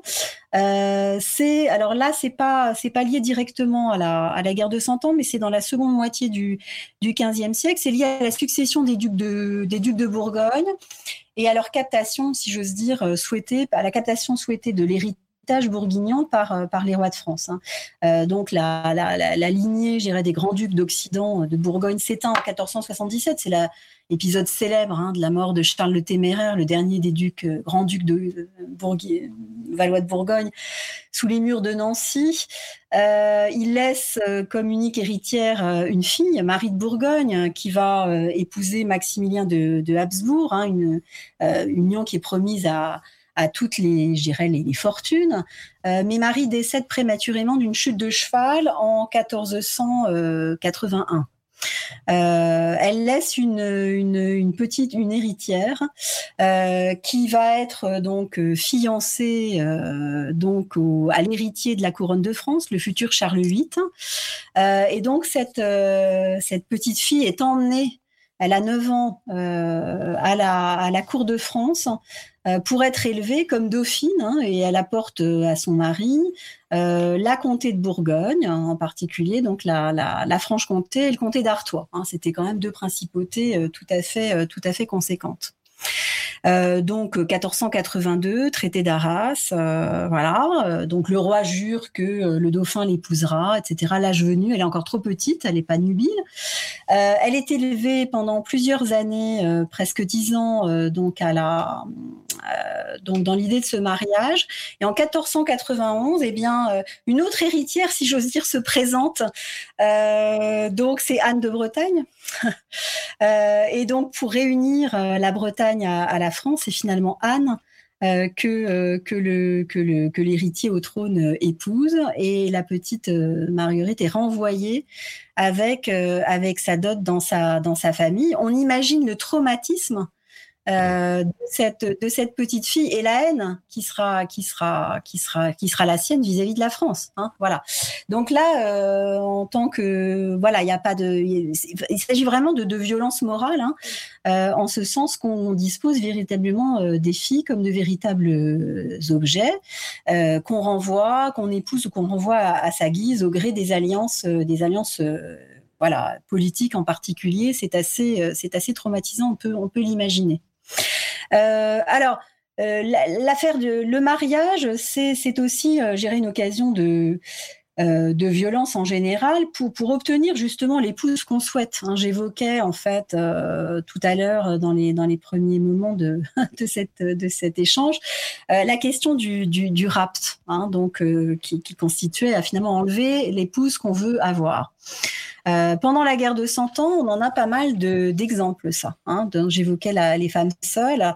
Euh, il s'agit souvent soit de petites filles, euh, soit de veuves justement jeunes encore et qu'on souhaite forcer au mariage. Euh, le rapt euh, de, de, de, filles à marier ou de jeunes veuves est quelque chose d'assez courant. Comment on le sait On évoquait tout à l'heure les sources. On le sait en particulier par les sources judiciaires, les procès en fait, qui ensuite documentent euh, bah, c'est là notamment les, plaintes de la parenté hein, des, de, de, ces femmes euh, euh qui, s'opposent justement à, l'homologation, si j'ose dire, d'une union qui est contractée par, la force. Hein. Et, ça, les, archives des tribunaux, en particulier du Parlement de Paris, sont pleines de ces affaires, on voit en particulier ces nobles, euh, je dirais de moyenne condition, voire de petites conditions assez désargentées, euh, qui, euh, qui, qui, qui, qui, de cette manière-là, captent une héritière finalement. Donc ils enlèvent la fille, et puis après l'honneur de la, jeune fille ou de la petite fille étant entaché, eh bien la solution, c'est une manière de pousser évidemment la famille pour ne, pas ne pas perdre, je dirais, l'honneur du clan. Eh bien c'est une manière de pousser le fameux clan à accorder la fille ou la, la jeune veuve en, en, en Hein. Donc on a vraiment un chantage, je dirais, à l'honneur du clan, qui est pas tant celui de la fille que celui du clan. Hein, c'est ça. Et ce qui est frappant dans ces affaires de rapt, c'est qu'effectivement c'est ça qui est mis en avant. C'est l'honneur du clan et pas tellement euh, la volonté de la fille qui évidemment est pas là parce que la pauvre elle s'est faite euh, enlever euh, avec violence, euh, ensuite éventuellement euh, violée. mais bon ça on n'en dit pas grand chose. Ce qui est surtout mis en avant c'est l'honneur des familles. C'est-à-dire qu'on leur a pas demandé leur consentement, on a forcé, je dirais la volonté du clan pour pour pour ce mariage et c'est ça qui est, qui est condamné. Alors là où il y a, y a quand même une une et l'Église, l'attitude de l'Église est, est, parfois un petit peu un petit peu choquante parce que dans ces affaires d'enlèvement, euh, pour préserver en fait la cellule familiale, même s'il est arrivé, euh, elle s'est formée par la contrainte, par la violence, eh bien, euh, on encourage, je dirais, au mariage après coup finalement. Alors que euh, normalement, le mariage, si on l'a dit tout à l'heure, un consentement des deux époux. Et euh, quel consentement peut donner une, petite fille de 8 ans qu'on enlève hein, de, contre son gré à, à, quelqu'un de beaucoup plus âgé? Là, il est évident qu'il n'y en a pas. Mais pour préserver la cellule née de cette euh, circonstance violente et éventuellement les enfants qui en naîtraient, hein, euh, eh bien, euh, à la fois la société, l'Église, les pouvoirs, eh bien, sont, sont, sont relativement, je indulgents. si si le, le, ravisseur, effectivement, voilà. Ensuite, disons homologue la l'union contractée par la force de manière plus officielle. Hein. C'est vraiment ça, c'est un petit peu, un petit peu, c'est assez choquant euh, de voir que en fait, euh, mais ça c'est très médiéval. Euh, c'est le collectif qui prime sur l'individu. Je crois que c'est quelque chose qu'il faut vraiment avoir en tête. La volonté personnelle, en particulier celle des femmes, est relativement peu prise en compte. En revanche, la volonté et l'opinion du clan est, est primordiale. Hein, on est vraiment dans le collectif, que ce soit le collectif mmh. du village, de la communauté, de la famille. Et la volonté de l'individu pèse peu, en fait, à cette époque par rapport au collectif, euh, qu'il soit familial ou ou communautaire euh, ou social. Enfin, ça, c'est vraiment euh, l'émergence en fait de la liberté individuelle est quelque chose d'assez euh, de très progressif et encore relativement peu abouti au, au Moyen Âge. Il faut bien le, le, le reconnaître malheureusement. Ça, ça, veut dire que d'un point de vue judiciaire, leur, leur parole ne vaut rien? Alors euh, non, non, parce que quand même, elle est, elle est prise en compte. Alors ça, ça me donne l'occasion, c'est une bonne question. Euh, de, de, de, remarquer tout de même, euh, non, non, parce que bon, euh, dans ces affaires, par exemple matrimoniales, si je reviens, bah, il y a deux, et ça me donne l'occasion d'ailleurs de, de, faire un petit, un petit focus sur qui rend la justice en matière finalement de mariage et de et d'affaires familiales. Alors c'est qui le juge aux affaires familiales au Moyen Âge? C'est une question qu'on peut se poser. Alors pendant très longtemps, c'est l'Église. Puisque effectivement il s'agit, on l'a dit, du sacrement de mariage, et, voilà, et qu'il y a des questions de serment, tout ça, prêté sur, euh, sur, sur les évangiles ou d'autres objets de, type relique. Hein. Euh, donc c'est l'Église qui est garante en fait de ces engagements, euh, mais euh, parce que c'est très lié évidemment à la, à la religion. Mais petit à petit, euh, les, les, pouvoirs en fait laïcs s'en emparent et je dirais évidemment l'autorité en particulier laïque, c'est celle du roi, devient de plus en plus invasive parce qu'on considère, le roi considère que ces affaires finalement de mariage, d'héritage, ce ne sont pas seulement des affaires, euh, des affaires euh, donc liées, à la cellule familiale et à la religion, mais ça met en cause des héritages, donc l'ordre social, donc la paix, je dirais, d'une société. Et à ce titre-là, hein, le roi considère qu'il s'agit de domaine mixte. Hein, on est sur un domaine mixte qui relève à la fois de la religion et de l'ordre social.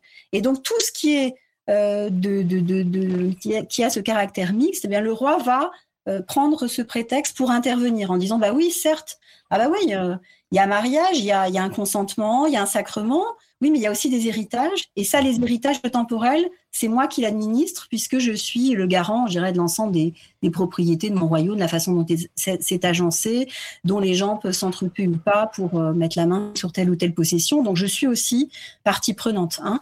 Donc, donc, on a en fait dans ces affaires euh, de mariage de fiançailles, d'abord l'Église au nom du sacrement et des serments prêtés, et puis de plus en plus l'autorité laïque et en particulier l'autorité royale. Et la, parole des femmes, elle est prise en compte. Par exemple, euh, alors dans ces affaires, notamment de fiançailles et de mariage conclus, hein, parce que donc le, ce que j'ai oublié de dire tout à l'heure, c'est assez intéressant, c'est que, bon, on l'a vu à travers les quelques exemples politiques que j'ai pu donner, euh, euh, le mariage se fait en deux temps. On a d'abord ce qu'on appelle les fiançailles. C'est très joli en latin, ça s'appelle les paroles de futur, hein, c'est-à-dire les paroles de futur, verba des, des futuro. Et puis euh, le mariage tel qu'il est célébré, voilà, aujourd'hui devant Monsieur le maire, mais à l'époque, voilà, béni par un prêtre, c'est les paroles de présent, hein, verba des presenti. Bon, il y a deux phases. Donc les fiançailles, le mariage lui-même. Bon, donc in facie, euh, ecclésier. Euh, un homme qui s'engagerait sur la première phase, mais qui voudrait pas aller au-delà, hein, euh, alors que la fille en face compte sur lui, sa famille éventuelle, eh bien peut se voir traîner, si j'ose dire, devant le tribunal de l'évêque, hein, l'officialité, pour aller jusqu'au bout. C'est-à-dire que, euh, voilà, on a dans les, dans les registres d'officialité, on a pas mal d'affaires de ce type. Alors, il fallait mieux, on pouvait parfois faire un, un serial lover qui promettait les fiançailles à plusieurs jeunes femmes en même temps, mais c'était compliqué pour lui à gérer parce qu'il pouvait se retrouver euh, devant, devant l'officiel, donc le juge de l'évêque, à devoir se justifier de, de ces promesses qu'il avait faites à une ou plusieurs jeunes femmes. Et avec elle a la tâche pour euh, le tribunal d'église de déterminer laquelle était la première finalement et laquelle avait, laquelle avait priorité sur les autres pour aller jusqu'au bout. Hein. Donc ça, et là, la parole de la fille, elle est prise en compte. C'est-à-dire que vous avez des récits, on a des récits qui sont incroyables.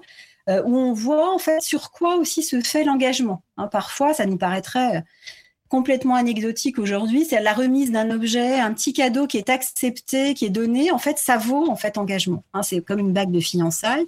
Des, détails qui nous paraîtraient aujourd'hui du flirt euh, plutôt euh, sont vraiment pris au sérieux à l'époque parce que euh, voilà chaque geste compte. C'est une société où les gestes tout ce qui est du domaine du visuel la gestuelle est très importante et aucun geste n'est anodin. J'y reviendrai éventuellement sur les questions de violence même la violence symbolique. Elle suffit parfois à désoler une fille autant qu'un acte un acte beaucoup plus violent hein, comme le viol. Par exemple porter la main à une coiffe parce que les femmes sont évidemment coiffé, euh, on se balade pas, on ne se promène pas, comme on dirait dans les romans du 19e siècle, en cheveux. Hein. on, a, on a une coiffe quand on est une femme respectable, qu'on soit euh, paysanne ou, noble. Euh, et bien le fait de porter la main sur cette coiffe, soit de la faire tomber, mais même de la toucher, en fait, vaut agression et atteinte à l'honneur de la femme. Hein. donc on a, sont des, là encore, on a des, témoignages assez, euh, assez explicites. Et s'il n'y a pas réparation de cette atteinte par un homme du clan, euh, l'honneur de la femme peut être entamé, euh, la femme du coup réputée diffamée, et du coup être passée dans le, dans le camp des femmes permises et agressable euh, sexuellement. Hein, donc c'est très très compliqué.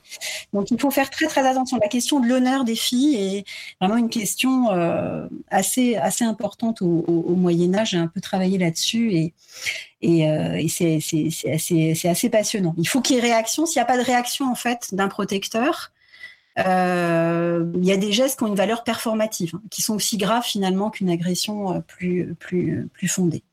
Et puis, alors, donc, le deuxième juge pour les affaires familiales, de, de mariage, de fiançailles, évidemment, c'est, on l'a dit, l'autorité euh, séculière, euh, et en particulier la justice euh, royale, qui, et c'est assez passionnant, en fait, renforce son emprise, je dirais, sur les, sur la société, sur l'ensemble de ces sujets, à travers aussi la défense de ses sujettes. Hein. Et donc ça, c'est quand même, quand même assez, assez intéressant à remarquer. Euh, on a, euh, même si euh, l'adultère de l'homme est très rarement puni, alors que celui de l'épouse est, très hautement condamnable, hein, ne serait-ce que pour évidemment des, questions de, légitimation de la descendance. Mais voilà, la, question durable de l'enlèvement, de la violence, en fait, est de moins en moins tolérée au fur et à mesure qu'on va vers la, fin du Moyen Âge. Et donc, il y a une certaine quand même protection du, du, du, du, prince hein, qui s'instaure vis-à-vis de, de, ses sujettes. Et ça, c'est plutôt quand même un, progrès aussi. Peut-être revenir sur le rôle de mère finalement, et tout à l'heure on a parlé brièvement d'éducation. Justement, est-ce que, pour le commun des mortels, on va dire, c'était la femme qui était responsable de l'éducation des enfants? Est-ce que comme aujourd'hui, euh, la femme du Moyen Âge pouvait euh, parfois encore cumuler euh, des doubles journées Tu vois ce que je veux dire? Ah oui, oui, tout à fait. Alors la femme euh, responsable, je de l'éducation des enfants, et en particulier des filles au sein de la maisonnée, et aussi les femmes éducatrices au-delà. Hein. Je pense qu'il faut, euh, c'est important de, de rappeler. Euh, alors déjà, il y a tout un, elles sont particulièrement éducatrices des, des filles, évidemment. Hein. Il, y a, y a, y a certaines, euh, un certain savoir, notamment lié euh, à la tenue du ménage, du foyer, à la santé, je dirais, de, de, de, la famille. Des connaissances qui sont, je dirais, semi-médicales, qui se transmettent par les femmes, ça c'est important. Et puis il y a une première éducation, effectivement, qui est, qui est donnée au sein du foyer, qui est en particulier une éducation religieuse. Euh, c'est vrai que c'est, euh, j'irais peut-être le, l'un des, moments où j'irais la parole féminine est valorisée, parce que là encore dans la tradition euh, de, de, saint Paul, apôtre euh, et des pères de l'Église, la, la, femme est réputée agitée, bavardée un peu à tort et à travers. Il faut canaliser la parole féminine. Hein. Ça c'est quand même. là on connaît la, fameuse lettre de, de, Paul à, à, Timothée qui dit voilà les femmes se taisent hein, dans les assemblées. Hein. Ils n'ont pas à prendre la parole. Euh, il faut, voilà, faire très attention. Voilà, il faut que la parole leur soit donnée. Généralement, le mieux est qu'elles se taisent. Euh, donc cette parole, elle est très contrôlée, mais au sein du, du foyer, là, elle peut s'exprimer en particulier pour l'éducation, l'éducation à la piété, hein, la figure euh, véritablement de, de la mère euh, qui alors éduque pieusement ses enfants euh, à la religion et qui aussi convertit son mari. C'est aussi quand même un, un, modèle qui est très encouragé euh, au, au, Moyen Âge. Hein. Il y a avec des figures de sainteté féminine euh, qui sont assez célèbres. Je pense à, à la mère de Saint Augustin, hein, Monique, qui était euh, voilà. Euh, ça peut être la voie vers le salut, hein, d'avoir une mère, euh, j'irais particulièrement pieuse. Euh, et c'est encouragé. C'est déjà cette première éducation dans une société très croyante. C'est une éducation religieuse. Hein, il faut le savoir. Bon. Alors ensuite, effectivement, ça peut euh, pour les pour les filles, on peut ça peut continuer, je dirais, sur des, domaines un petit peu plus euh, comment dire euh, laïques, tenue du ménage, etc. Voilà, éducation morale. On a aussi un rôle des femmes dans l'éducation, je dirais tout court. Et là, c'est lié évidemment aux femmes entrées en religion ou en semi-religion.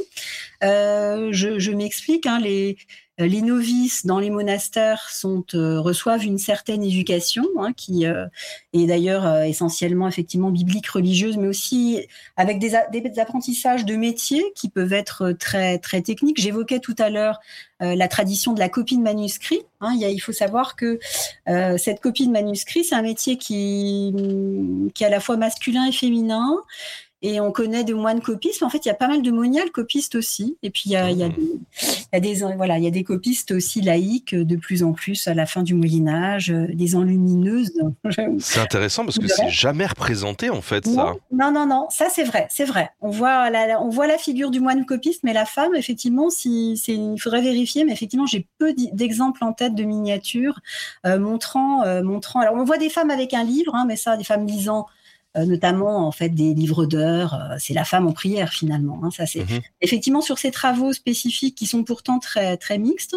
Il y a peu d'exemples euh, visuels. Enfin, en tout cas dans, dans l'iconographie médiévale, à ma, dans mon souvenir, il faudrait. Et même dans le cinéma euh, plus, plus contemporain. C'est vrai que quand tu as des évocations du Moyen Âge euh, et on, on, voit souvent un moine avec une, une plume, voilà, mais on voit jamais une femme tenir voilà. une plume.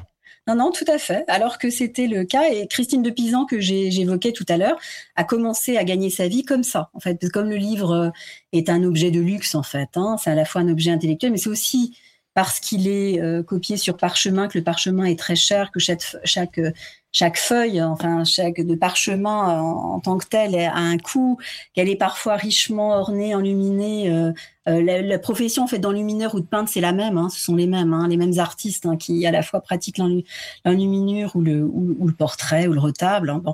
Euh, donc ça fait de ces objets des livres de, grand prix. C'est assez bien rémunéré et c'est comme ça que Christine de Pisan a commencé par, euh, gagner sa vie avant de, de devenir auteur elle-même.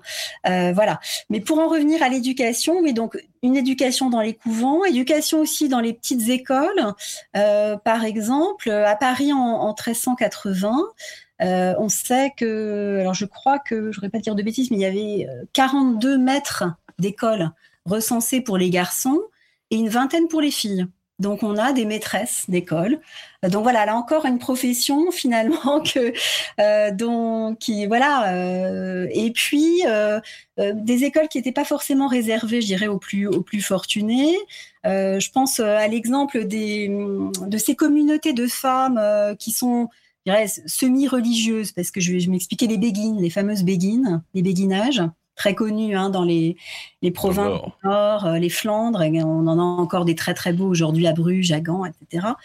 Euh, donc très, donc ce sont des communautés de femmes qui se qui vivent entre elles, euh, donc euh, autour d'une pratique religieuse évidemment attestée, donc en communauté, ce qui les protège. Hein, on revient à la question de la, de la protection. Quand en fait vivre seul c'est dangereux, vivre en communauté en revanche on est et puis sous la protection de l'évêque et des autorités municipales, là en revanche c'est c'est tout à fait souhaitable, bien vécu.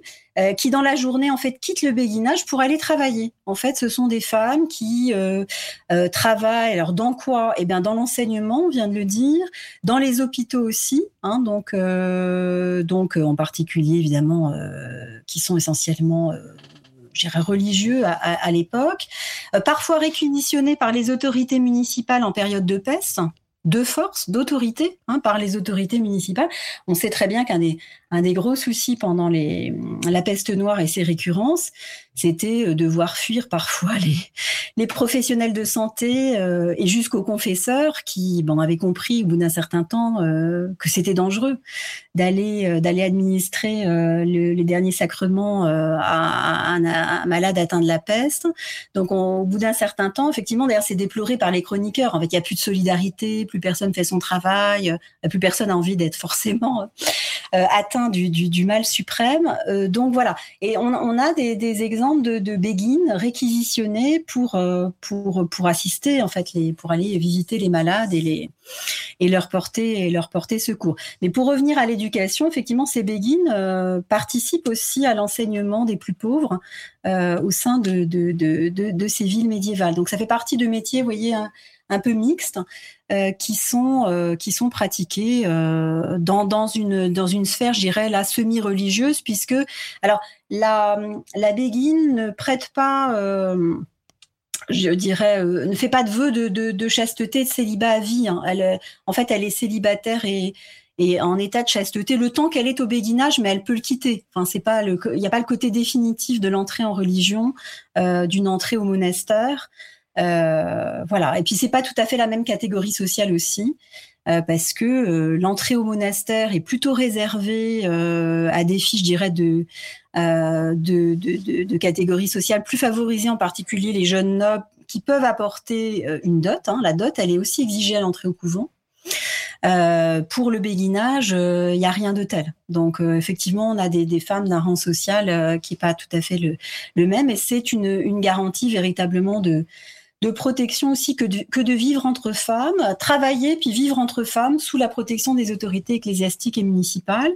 Et, euh, et ça me donne l'occasion, oui, de, de, souligner à quel point la, la clôture en fait médiévale, que ce soit celle du couvent ou du béguinage, euh, qui est une clôture choisie hein, quand même euh, la, la, plupart du temps, apparaît comme une protection. Hein. Je pense qu'il faut évidemment là encore regarder les choses d'une manière globale.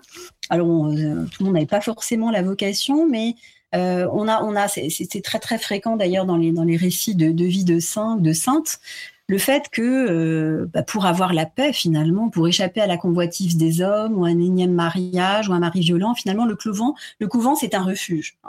Et c'est vrai que pour échapper à ces affaires de rapt, pour vivre tranquille sans protecteur, voilà, le fait de vivre entre femmes, ça peut être une solution. C'est très pratiqué donc dans les effectivement les pays du Nord et dans l'Empire aussi en Allemagne. On a 14e siècle, 13e, 14e siècle des des, des, centaines de, de, de, de, béguinages qui fonctionnent très très bien. Hein. Donc voilà, les femmes ont trouvé ce moyen finalement de, de travailler, de se préserver entre elles euh, sans, sans protecteur finalement masculin avec quelques tristes exceptions. Hein, je vous inviterai euh, à aller voir tous euh, la vidéo sur la chaîne YouTube Nota Bene euh, qui s'appelle sobrement Meurtre à l'abbaye. Hein. On revient sur une histoire qui s'est tragique qui s'est passée à l'abbaye de Fontaine-Guérard où, où, justement un, noble qui battait sa femme, elle était partie justement se réfugier dans une abbaye qui était féminine et lui avait envoyé un commando en fait hein, pour la pour la zigouiller parce que bah il se retrouvait bloqué et lui il était encore marié, il pouvait rien faire. Voilà, donc c'est une histoire assez assez tragique.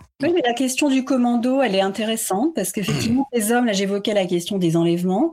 En fait, ces enlèvements, ils sont rarement perpétués par un homme seul. En fait, souvent, ils sont, enfin, il y a une sorte de, de petite bande, euh, si j'ose dire, de commando. Hein. C'est, le cas parce qu'en fait, euh, en particulier chez, chez ces nobles, mais c'est le cas aussi dans la, euh, dans la, éventuellement dans la. Enfin, on agit en groupe. En fait, on agit en groupe.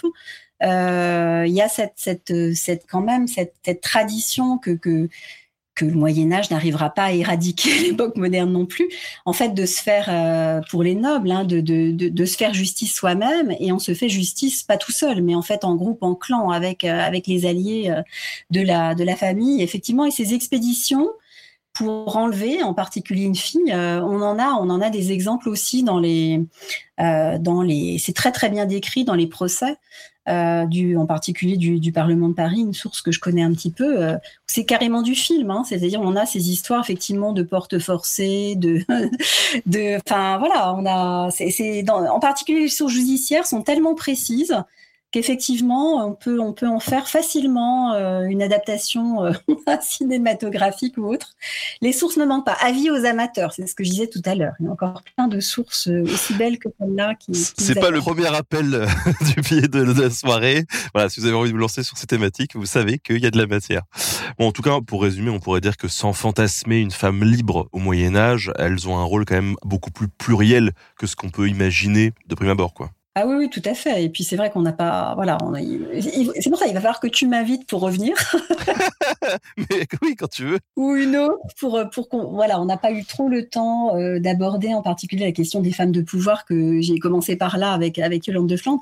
Mais c'est vrai que c'est une question assez euh, assez assez fascinante que celle effectivement de l'exercice réel euh, d'une autorité sur un pays, une région, grâce à euh, cette qualité d'héritière de fief euh, qui, qui, qui, est celle hein, de, certaines de, ces femmes et qualité qu'elle euh, qu'elle récupère généralement dans, dans, des circonstances précises, en particulier le veuvage, et qui leur permettent vraiment d'être en situation d'autorité, euh, de signer des traités, déclarer la paix et la guerre, euh, de d'administrer des terres, euh, de mener éventuellement des troupes armées, voilà.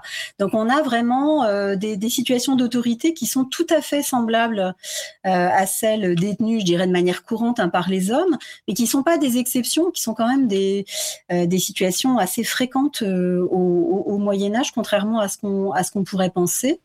Euh, assez bien documenté aussi par euh, par les sources et qui voilà qui, qui va le, fait qu'on s'y qu'on s'y intéresse euh, parce que voilà la question est voilà est-ce que est-ce qu'il y a un pouvoir spécifiquement féminin différent de celui des hommes? Je suis pas sûre parce que le, modèle c'est le pouvoir masculin. Donc une femme qui gouverne elle le fait de la même manière voilà pour être crédible hein, donc D'ailleurs, euh, voilà, elle, se conduit comme un homme, elle a cœur d'homme, comme dit Froissart, euh, cœur d'homme, courage de lion. Enfin voilà, donc le, le, le modèle en fait du gouvernant, c'est quand même euh, c'est quand même l'homme qui mène ses troupes, c'est l'homme au combat, et c'est ces qualités-là qui sont qui sont aussi adoptées par les femmes en situation de pouvoir. Voilà, aussi. Hein, il y a une sorte de phénomène d'imitation.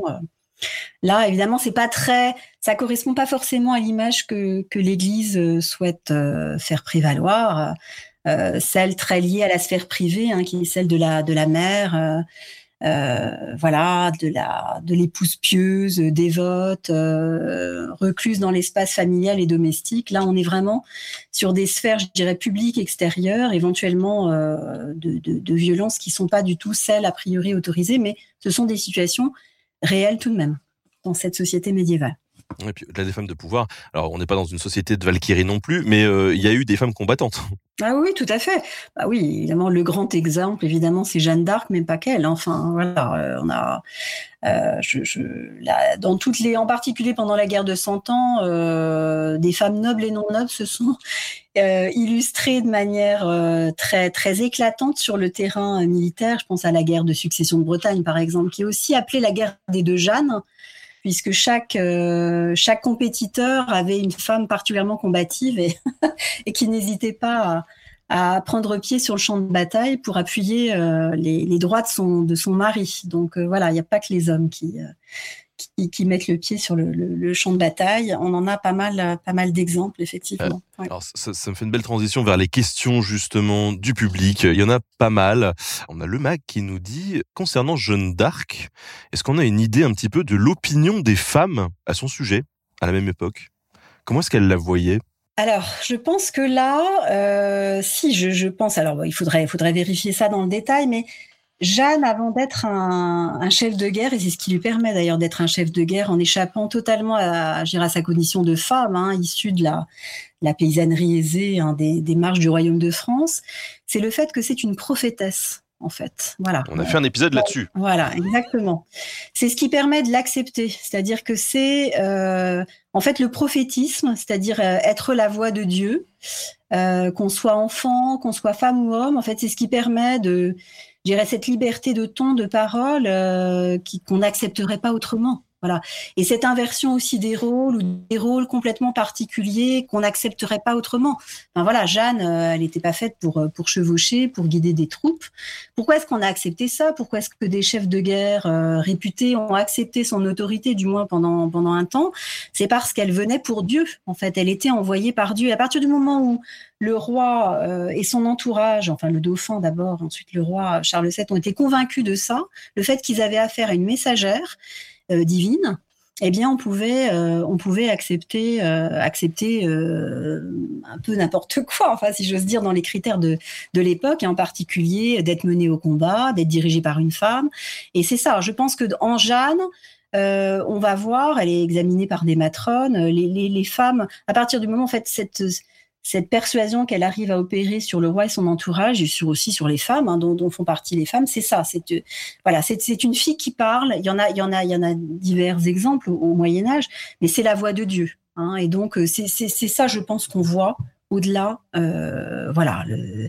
Après la condamnation euh, du fait de d'avoir euh, d'endosser un habit masculin, enfin, c'est plutôt une, c'est pas une condamnation. Enfin, évidemment, les juges sont des hommes, hein, c'est difficile. Mmh mais euh, mais c'est ça vient plutôt effectivement de, de des clercs qui vont qui vont la juger, qui vont, vont faire un, un, prétexte pour la pour la pour la condamner. Hein. Donc je pense que pour l'ensemble, j'irais de, de la société de de son époque, Jeanne est d'abord une envoyée de Dieu, et c'est ce qui permet d'accepter cet itinéraire complètement hors norme qui est le sien.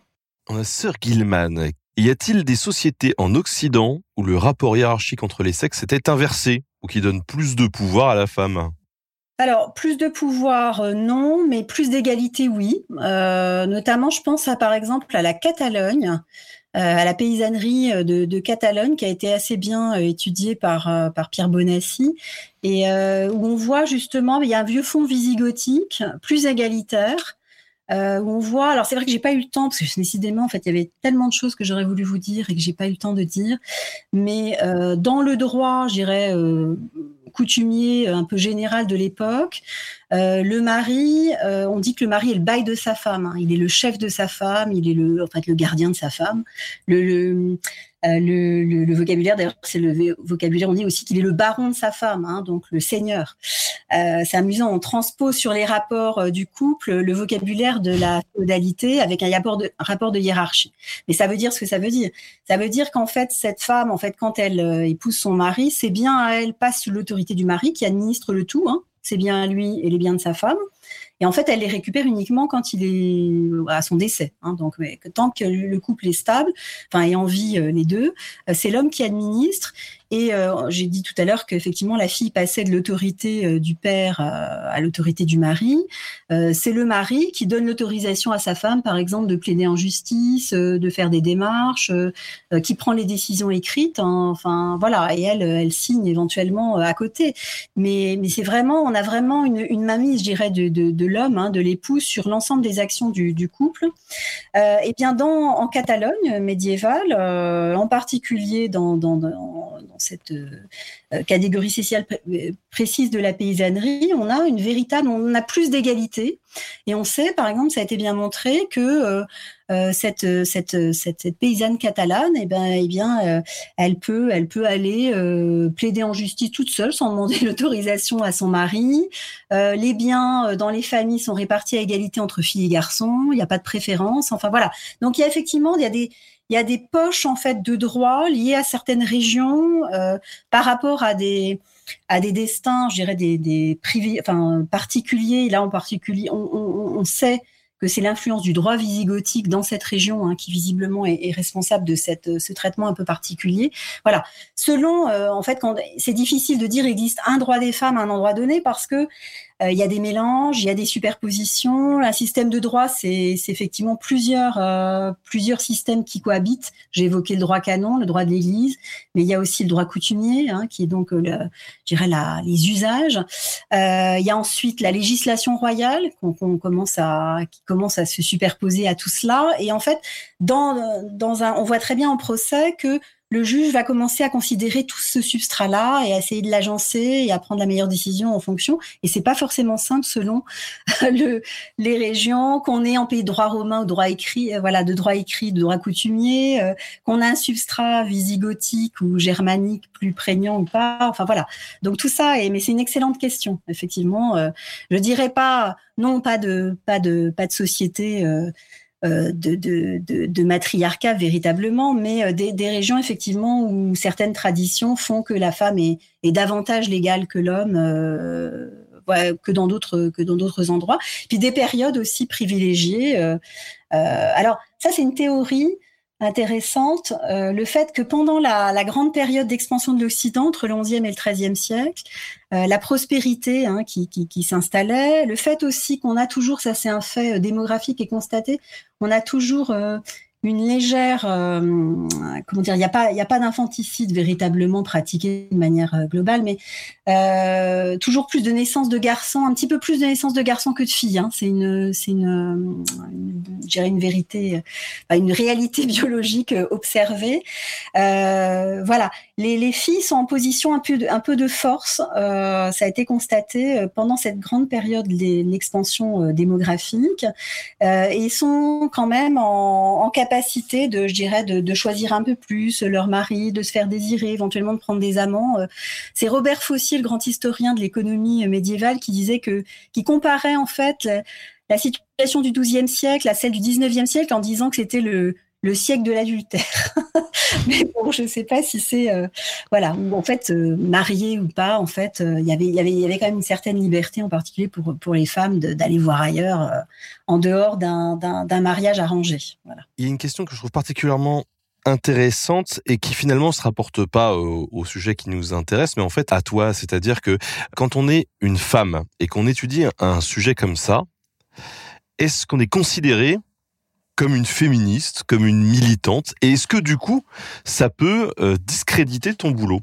Question intéressante. Ouh là là, là il faudrait toute une émission peut-être pour y répondre. Oh bah écoute. Euh, oui, alors bon, ceci dit, je, je, dirais là aussi c'est pareil, c'est à, euh, à, apprécier la réponse et je dirais à, à nuancer selon euh, selon les, l'époque à laquelle j'ai fait mes, mes recherches, si tu veux. Quand j'ai commencé, effectivement, en, donc j'ai soutenu ma thèse d'école des chartes en 94 et après j'ai passé une thèse de soutenu une thèse donc à Paris 1, une thèse de doctorat d'histoire, à peu près sur le même sujet. Enfin, j'avais augmenté entre temps le corpus, mais le sujet était, était, était, était du même type. c'est vrai que cette, ce fait de marier, je dirais, l'histoire des femmes et l'histoire politique était quand même encore assez peu. Enfin, c'était pas des terrains très empruntés. de faire de l'histoire des femmes, d'ailleurs, tout de suite, oui, déjà, c'était c'était c'était un marqueur en fait. Hein. Même même à l'école des chartes, même de façon, je dirais, classique, euh, appuyer sur les sources, en traitant beaucoup de, questions juridiques, hein, parce que c'est aussi, euh, on peut pas traiter de toute façon euh, d'histoire sociale et d'histoire politique sans avoir euh, des connaissances solides en, droit, ça c'est pas possible. Euh, même sous cet angle-là, complètement séparé, je dirais, des polémiques ou des ou des débats de société adjacents, effectivement oui, je, crois que je peux le dire. Enfin, certains ironisaient hein, sur sur la ma thèse sur le pouvoir au féminin. Hein, ça faisait sourire un peu à l'école des chartes, euh, en particulier en milieu des années 90. Euh, et puis après, euh, ensuite, au cours de ma carrière, bah, au moment justement où j'ai pris les rênes de, de l'école des chartes, il y a eu y a eu un petit frémissement en disant bah tiens euh, quelqu'un qui, s'intéresse aux femmes de pouvoir, qui est au pouvoir à l'école des chartes. il y a des petits jeux de mots un petit peu, bon, gentils, pas forcément méchants, mais vite effacés quand même. Euh, voilà, donc oui, il y a toujours un, il y a toujours un, voilà. euh, bon, après, je, je, je, pense que cette l'histoire des femmes telle qu'on la pratique et, et moi en particulier, mais je suis pas la seule. Il y a de plus en plus de d'hommes et de femmes hein, qui s'intéressent d'ailleurs à ces, à ces questions, plus de filles, c'est vrai, mais euh, euh, je pense que la façon dont on l'a fait, cette histoire euh, en, Europe et en particulier en France, est beaucoup plus plus dépassionnée en fait que que dans sur d'autres terrains et en particulier le terrain anglo-saxon où où c'est très très lié. Enfin il y a beaucoup de au risque d'ailleurs de l'anachronisme et ça décrédibilise à mon sens un peu les choses voilà, je crois qu'il faut, savoir euh, euh, se pencher sur ces questions avec la distance nécessaire. Euh, voilà, au risque vraiment de, commettre des contresens et des, anachronismes, et que l'histoire des femmes telle qu'on la pratique en Europe, en Allemagne, en France, et, et je dirais des passionnés et très très très scientifiques, et qu'on échappe à ça. Il me semble. Voilà. Donc, euh, bon, après, il y aura toujours des, des gens pour trouver que c'est pas des sujets sérieux. Hein. Ça les, ça ça moins aujourd'hui. Mais quand j'ai, voilà, c'était un petit peu ça. C'était un petit peu. Euh... Bon, après, comme la thèse était très, euh, était très juridique justement, parce que comme il s'agissait d'histoire politique, euh, j'avais, je traitais beaucoup de statuts, c'était parfois très très ennuyeux, hein, ces questions de juridiction, de statut juridique, de, de conflits de juridiction, de sources du droit. Donc euh, ça calme hein, très vite. Hein, voilà, c'est vrai. J'aurais pu, euh, j'étais, sur un terrain. Celui du gouvernement, de la politique, qui était aussi, enfin, voilà, qui, permettait peut-être déjà de dépassionner peut-être la, euh, l'appréciation qui aurait pu être celle de mon de, de mon travail mais euh, voilà. C'était enfin je l'ai pas fait pour ça. Je l'ai fait parce que c'était des sphères qui m'intéressaient en fait. J'avais j'avais vraiment mmh. envie pas que le reste m'intéresse pas. J'ai j'ai travaillé sur le, le, bijou le luxe euh, voilà. Mais toujours d'ailleurs dans un rapport quand même de d'exercice du pouvoir, c'est ça qui m'intéressait. J'étais moins attirée euh, par par d'autres domaines, même si forcément tout m'intéresse. Mais euh, voilà, j'avais j'avais ce tropisme là, cette ce, ce biais là, et et, euh, et la preuve, c'est qu'après, j'ai fait autre chose et je m'intéresse aux politiques en général et à, l'acceptation de ce politique. Et voilà, il y, y a d'autres, d'autres sujets aussi, hein, mais c'est vrai que c'est, par, ce biais-là que je suis venue aux femmes. J'ai pas regretté parce que il y a beaucoup à dire et encore beaucoup à faire euh, aujourd'hui encore. Euh, vous l'aurez compris. Est-ce que tu aurais peut-être une sélection de livres à conseiller aux gens qui nous écoutent s'ils ont envie de, bah voilà, de rentrer dans ce sujet complexe qu'est le, la, femme au Moyen oui, oui, bah j'ai toute une j'ai toute une petite bibliographie euh, que je pourrais éventuellement euh, te passer pour la mettre en fin de d'émission quand elle quand elle sera disponible, je pense en ligne éventuellement. Et j'évoquais tout à l'heure la alors les synthèses. Alors il y a pas mal de monographies aujourd'hui hein, sur. Euh, alors c'est vrai qu'on n'est plus dans la tradition des biographies, mais on est quand même euh, maintenant dans des études euh, parfois effectivement régionales ou, euh, ou liées tout de même à, des, figures données, donc en particulier pour cette question du pouvoir des femmes. Sur les grandes synthèses, il y a quand même cette histoire des femmes en Occident qui reste un, un grand classique. Je pense qu'on peut on peut rentrer par l'histoire des femmes à travers cette synthèse en quatre volumes hein, qui date de la, décennie 90. Alors ça peut paraître un peu, elle, reste très actuelle. Et on a euh, les, meilleurs spécialistes hein, qui, euh, donc direction Georges Duby et, euh, Michel Perrault, euh, qui, est vraiment une, une, une très belle synthèse. D'ailleurs, en regardant cette question de la bibliographie, je me disais que oui, il faudra peut-être mettre ça à jour. ça serait, ça pourrait être une belle entreprise à la lumière justement des, travaux des 20 dernières années euh, et de la façon dont ça, ça a augmenté. Effectivement, parce qu'on fait plus. Euh, alors, euh, je pense qu'on continue à compléter les, les, connaissances, mais la bibliographie, pour le coup, elle s'est, vraiment étoffée. Euh, ça serait de reprendre effectivement cette, cette synthèse, peut-être d'une autre, autre manière pour la, compléter. Voilà. Puis après, effectivement, il y a un tas d'études qui font référence. Hein, euh, ou des biographies qui sont assez complètes. Moi, j'aime bien euh, la, grande spécialiste d'histoire des femmes, c'est Christiane Clapiche-Zuber, euh, qui a beaucoup travaillé en particulier sur les femmes italiennes, euh, les Florentines, qui est quand même un, un, très grand nom de la médiévistique. Ou une autre historienne qui a été Pernou. Oui, bah oui. Ah. Pernou, c'est c'est pas mal Pernou en fait, parce que c'est très c'est très fondé sur les sources. Hein. Donc les biographies, ça, ça reste des classiques, ça se lit très bien. Voilà. Donc si on aime, on peut commencer par là pour pour se faire des connaissances, je dirais, euh, et, rentrer. Euh, c'est faussement, c'est faussement simple en fait, Pernou, parce que c'est quelqu'un qui. Euh, J'ai retravaillé un petit peu la façon dont elle, a, dont elle écrivait. C'est quelqu'un qui, qui, est archiste paléographe, chartiste, donc qui, faisait tout le travail de sourcing euh, à travers la bibliographie et les, documents d'archives, mais qui se forçait, étant euh, d'une famille euh, de journalistes hein, habitués à, à, expliciter, à être très pédago pédagogique, hein, pédagogue, en fait, réécrivait euh, dix fois son, son récit pour qu'il soit, euh, qu'on le lise sans notes, qu'il n'y ait pas de notes. Il n'y a pas de notes, en fait. Hein. C'est ça qui est, qui est, assez frappant. Euh, alors qu'il y a tout un travail qui qui est énorme, juste énorme derrière parce que ce qui lui importait, c'était d'arriver de, de, euh, à transmettre auprès du, auprès du plus grand nombre. Alors évidemment, il y a des partis pris hein, qui sont pas forcément euh, partagés, mais il y a eu aussi beaucoup de critiques, je crois, injustes vis-à-vis de Régine Bernoux, tout simplement parce que euh, c'est pas quelqu'un du, du sérail universitaire direct. Hein, c'est quelqu'un qui avait tous les on parlait de sacrement, tous les grades possibles, inimaginables du point de vue universitaire, mais c'est pas quelqu'un qui a enseigné euh, d'histoire à, à l'université. Elle a fait des, elle a monté des expositions. Elle a été conservateur. Elle a fait toutes sortes de métiers, euh, mais qui avait vraiment ce goût de la transmission euh, avec avec beaucoup de, de, de pédagogie. Et c'est très bien écrit. Et là encore une fois, c'est une fausse une écriture faussement simple et facile parce que c'est très travaillé en fait. Voilà. Et parce que derrière il y a un travail énorme. Donc voilà, j'aimerais lui rendre hommage et, euh, et, c'est toujours réédité, c'est traduit en plus de 45 langues en fait aujourd'hui encore. Hein. Euh, Régine Pernou. Donc je pense qu'on peut la lire euh, et c'est pas mal fichu. Il y a des choses un petit peu plus datées que d'autres, mais voilà. Donc ça reste quand même un, un des auteurs qu'il faut qu'il faut avoir lu si on s'intéresse aux femmes au, au Moyen Âge, quoi. Voilà. Bon, après cette déclaration à Régine, euh... est-ce que je profite un peu. Je trouve qu'elle est, voilà, elle a été très très critiquée là encore avec beaucoup de misogynie aussi. Voilà, ouais. je crois que c'est quelqu'un qui est arrivé peut-être trop tôt aussi.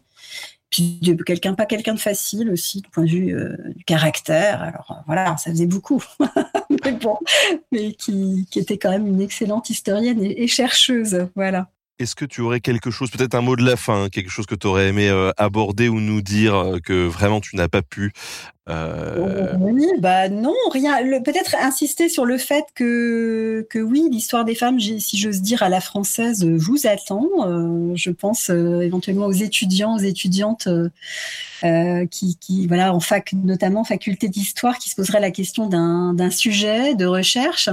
ne pas hésiter à, emprunter ces chemins-là parce qu'ils sont ils sont passionnants et euh, comme je le disais tout à l'heure, il y a encore beaucoup d'archives qui vous attendent, euh, et des archives qui sont pas forcément en latin, hein, contrairement à ce qu'on peut croire. Pour le Moyen Âge, il y a des archives en français qui sont assez bien, enfin très lisibles euh, et accessibles, et qui peuvent vous permettre de toucher du doigt en fait ces, ces, ces destins-là. Euh, c'est ça qui est, qui est, assez fascinant finalement, c'est de, c'est contrairement au récit de fiction, au récit littéraire, l'archive en fait on c'est ce qui m'émeut toujours. En fait, on touche les gens et leur destin à travers une source.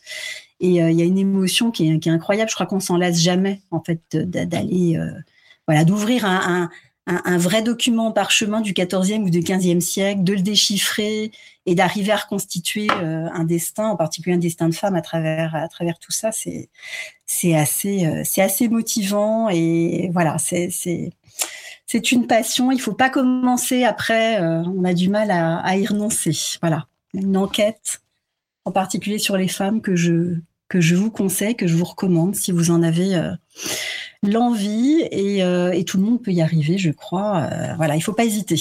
Merci, merci Michel de nous avoir accordé un petit peu de ton temps euh, ce soir pour parler de la, la place de la femme au, Moyen Âge et on te recevra de nouveau avec grand plaisir pour parler de ça ou d'autres choses. oui, tout à fait. C'est pas le qui manque, tu l'auras compris. Donc voilà, je, je, je ferai volontiers, euh, je reviendrai volontiers si tu, si tu m'invites, il n'y a pas de souci. Merci, un grand merci en tout cas pour cet échange. Voilà, j'espère ne pas avoir été trop longue euh, et, euh, et, à très bientôt, j'espère. Merci à tous d'avoir suivi. Je vous souhaite une bonne soirée. On se retrouve très très bientôt. Salut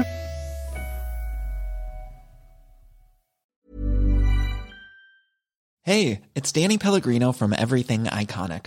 Ready to upgrade your style game without blowing your budget? Check out Quince. They've got all the good stuff shirts and polos, activewear, and fine leather goods, all at 50 to 80% less than other high end brands. And the best part? They're all about safe, ethical, and responsible manufacturing.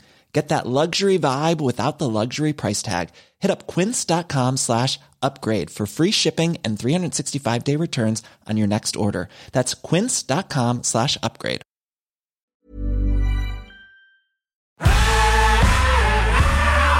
Si vous avez aimé ce podcast, vous aimerez aussi mon autre podcast, Callisto, dans lequel je vous raconte des mythes et des légendes. En attendant que vous nous suiviez sur Castbox, Apple Podcast, Podcast Addict ou toute autre plateforme qui propose cette fonction, n'hésitez pas à vous abonner. Vous pouvez même nous laisser une note et, soyons fous, un petit commentaire, je le lirai avec plaisir.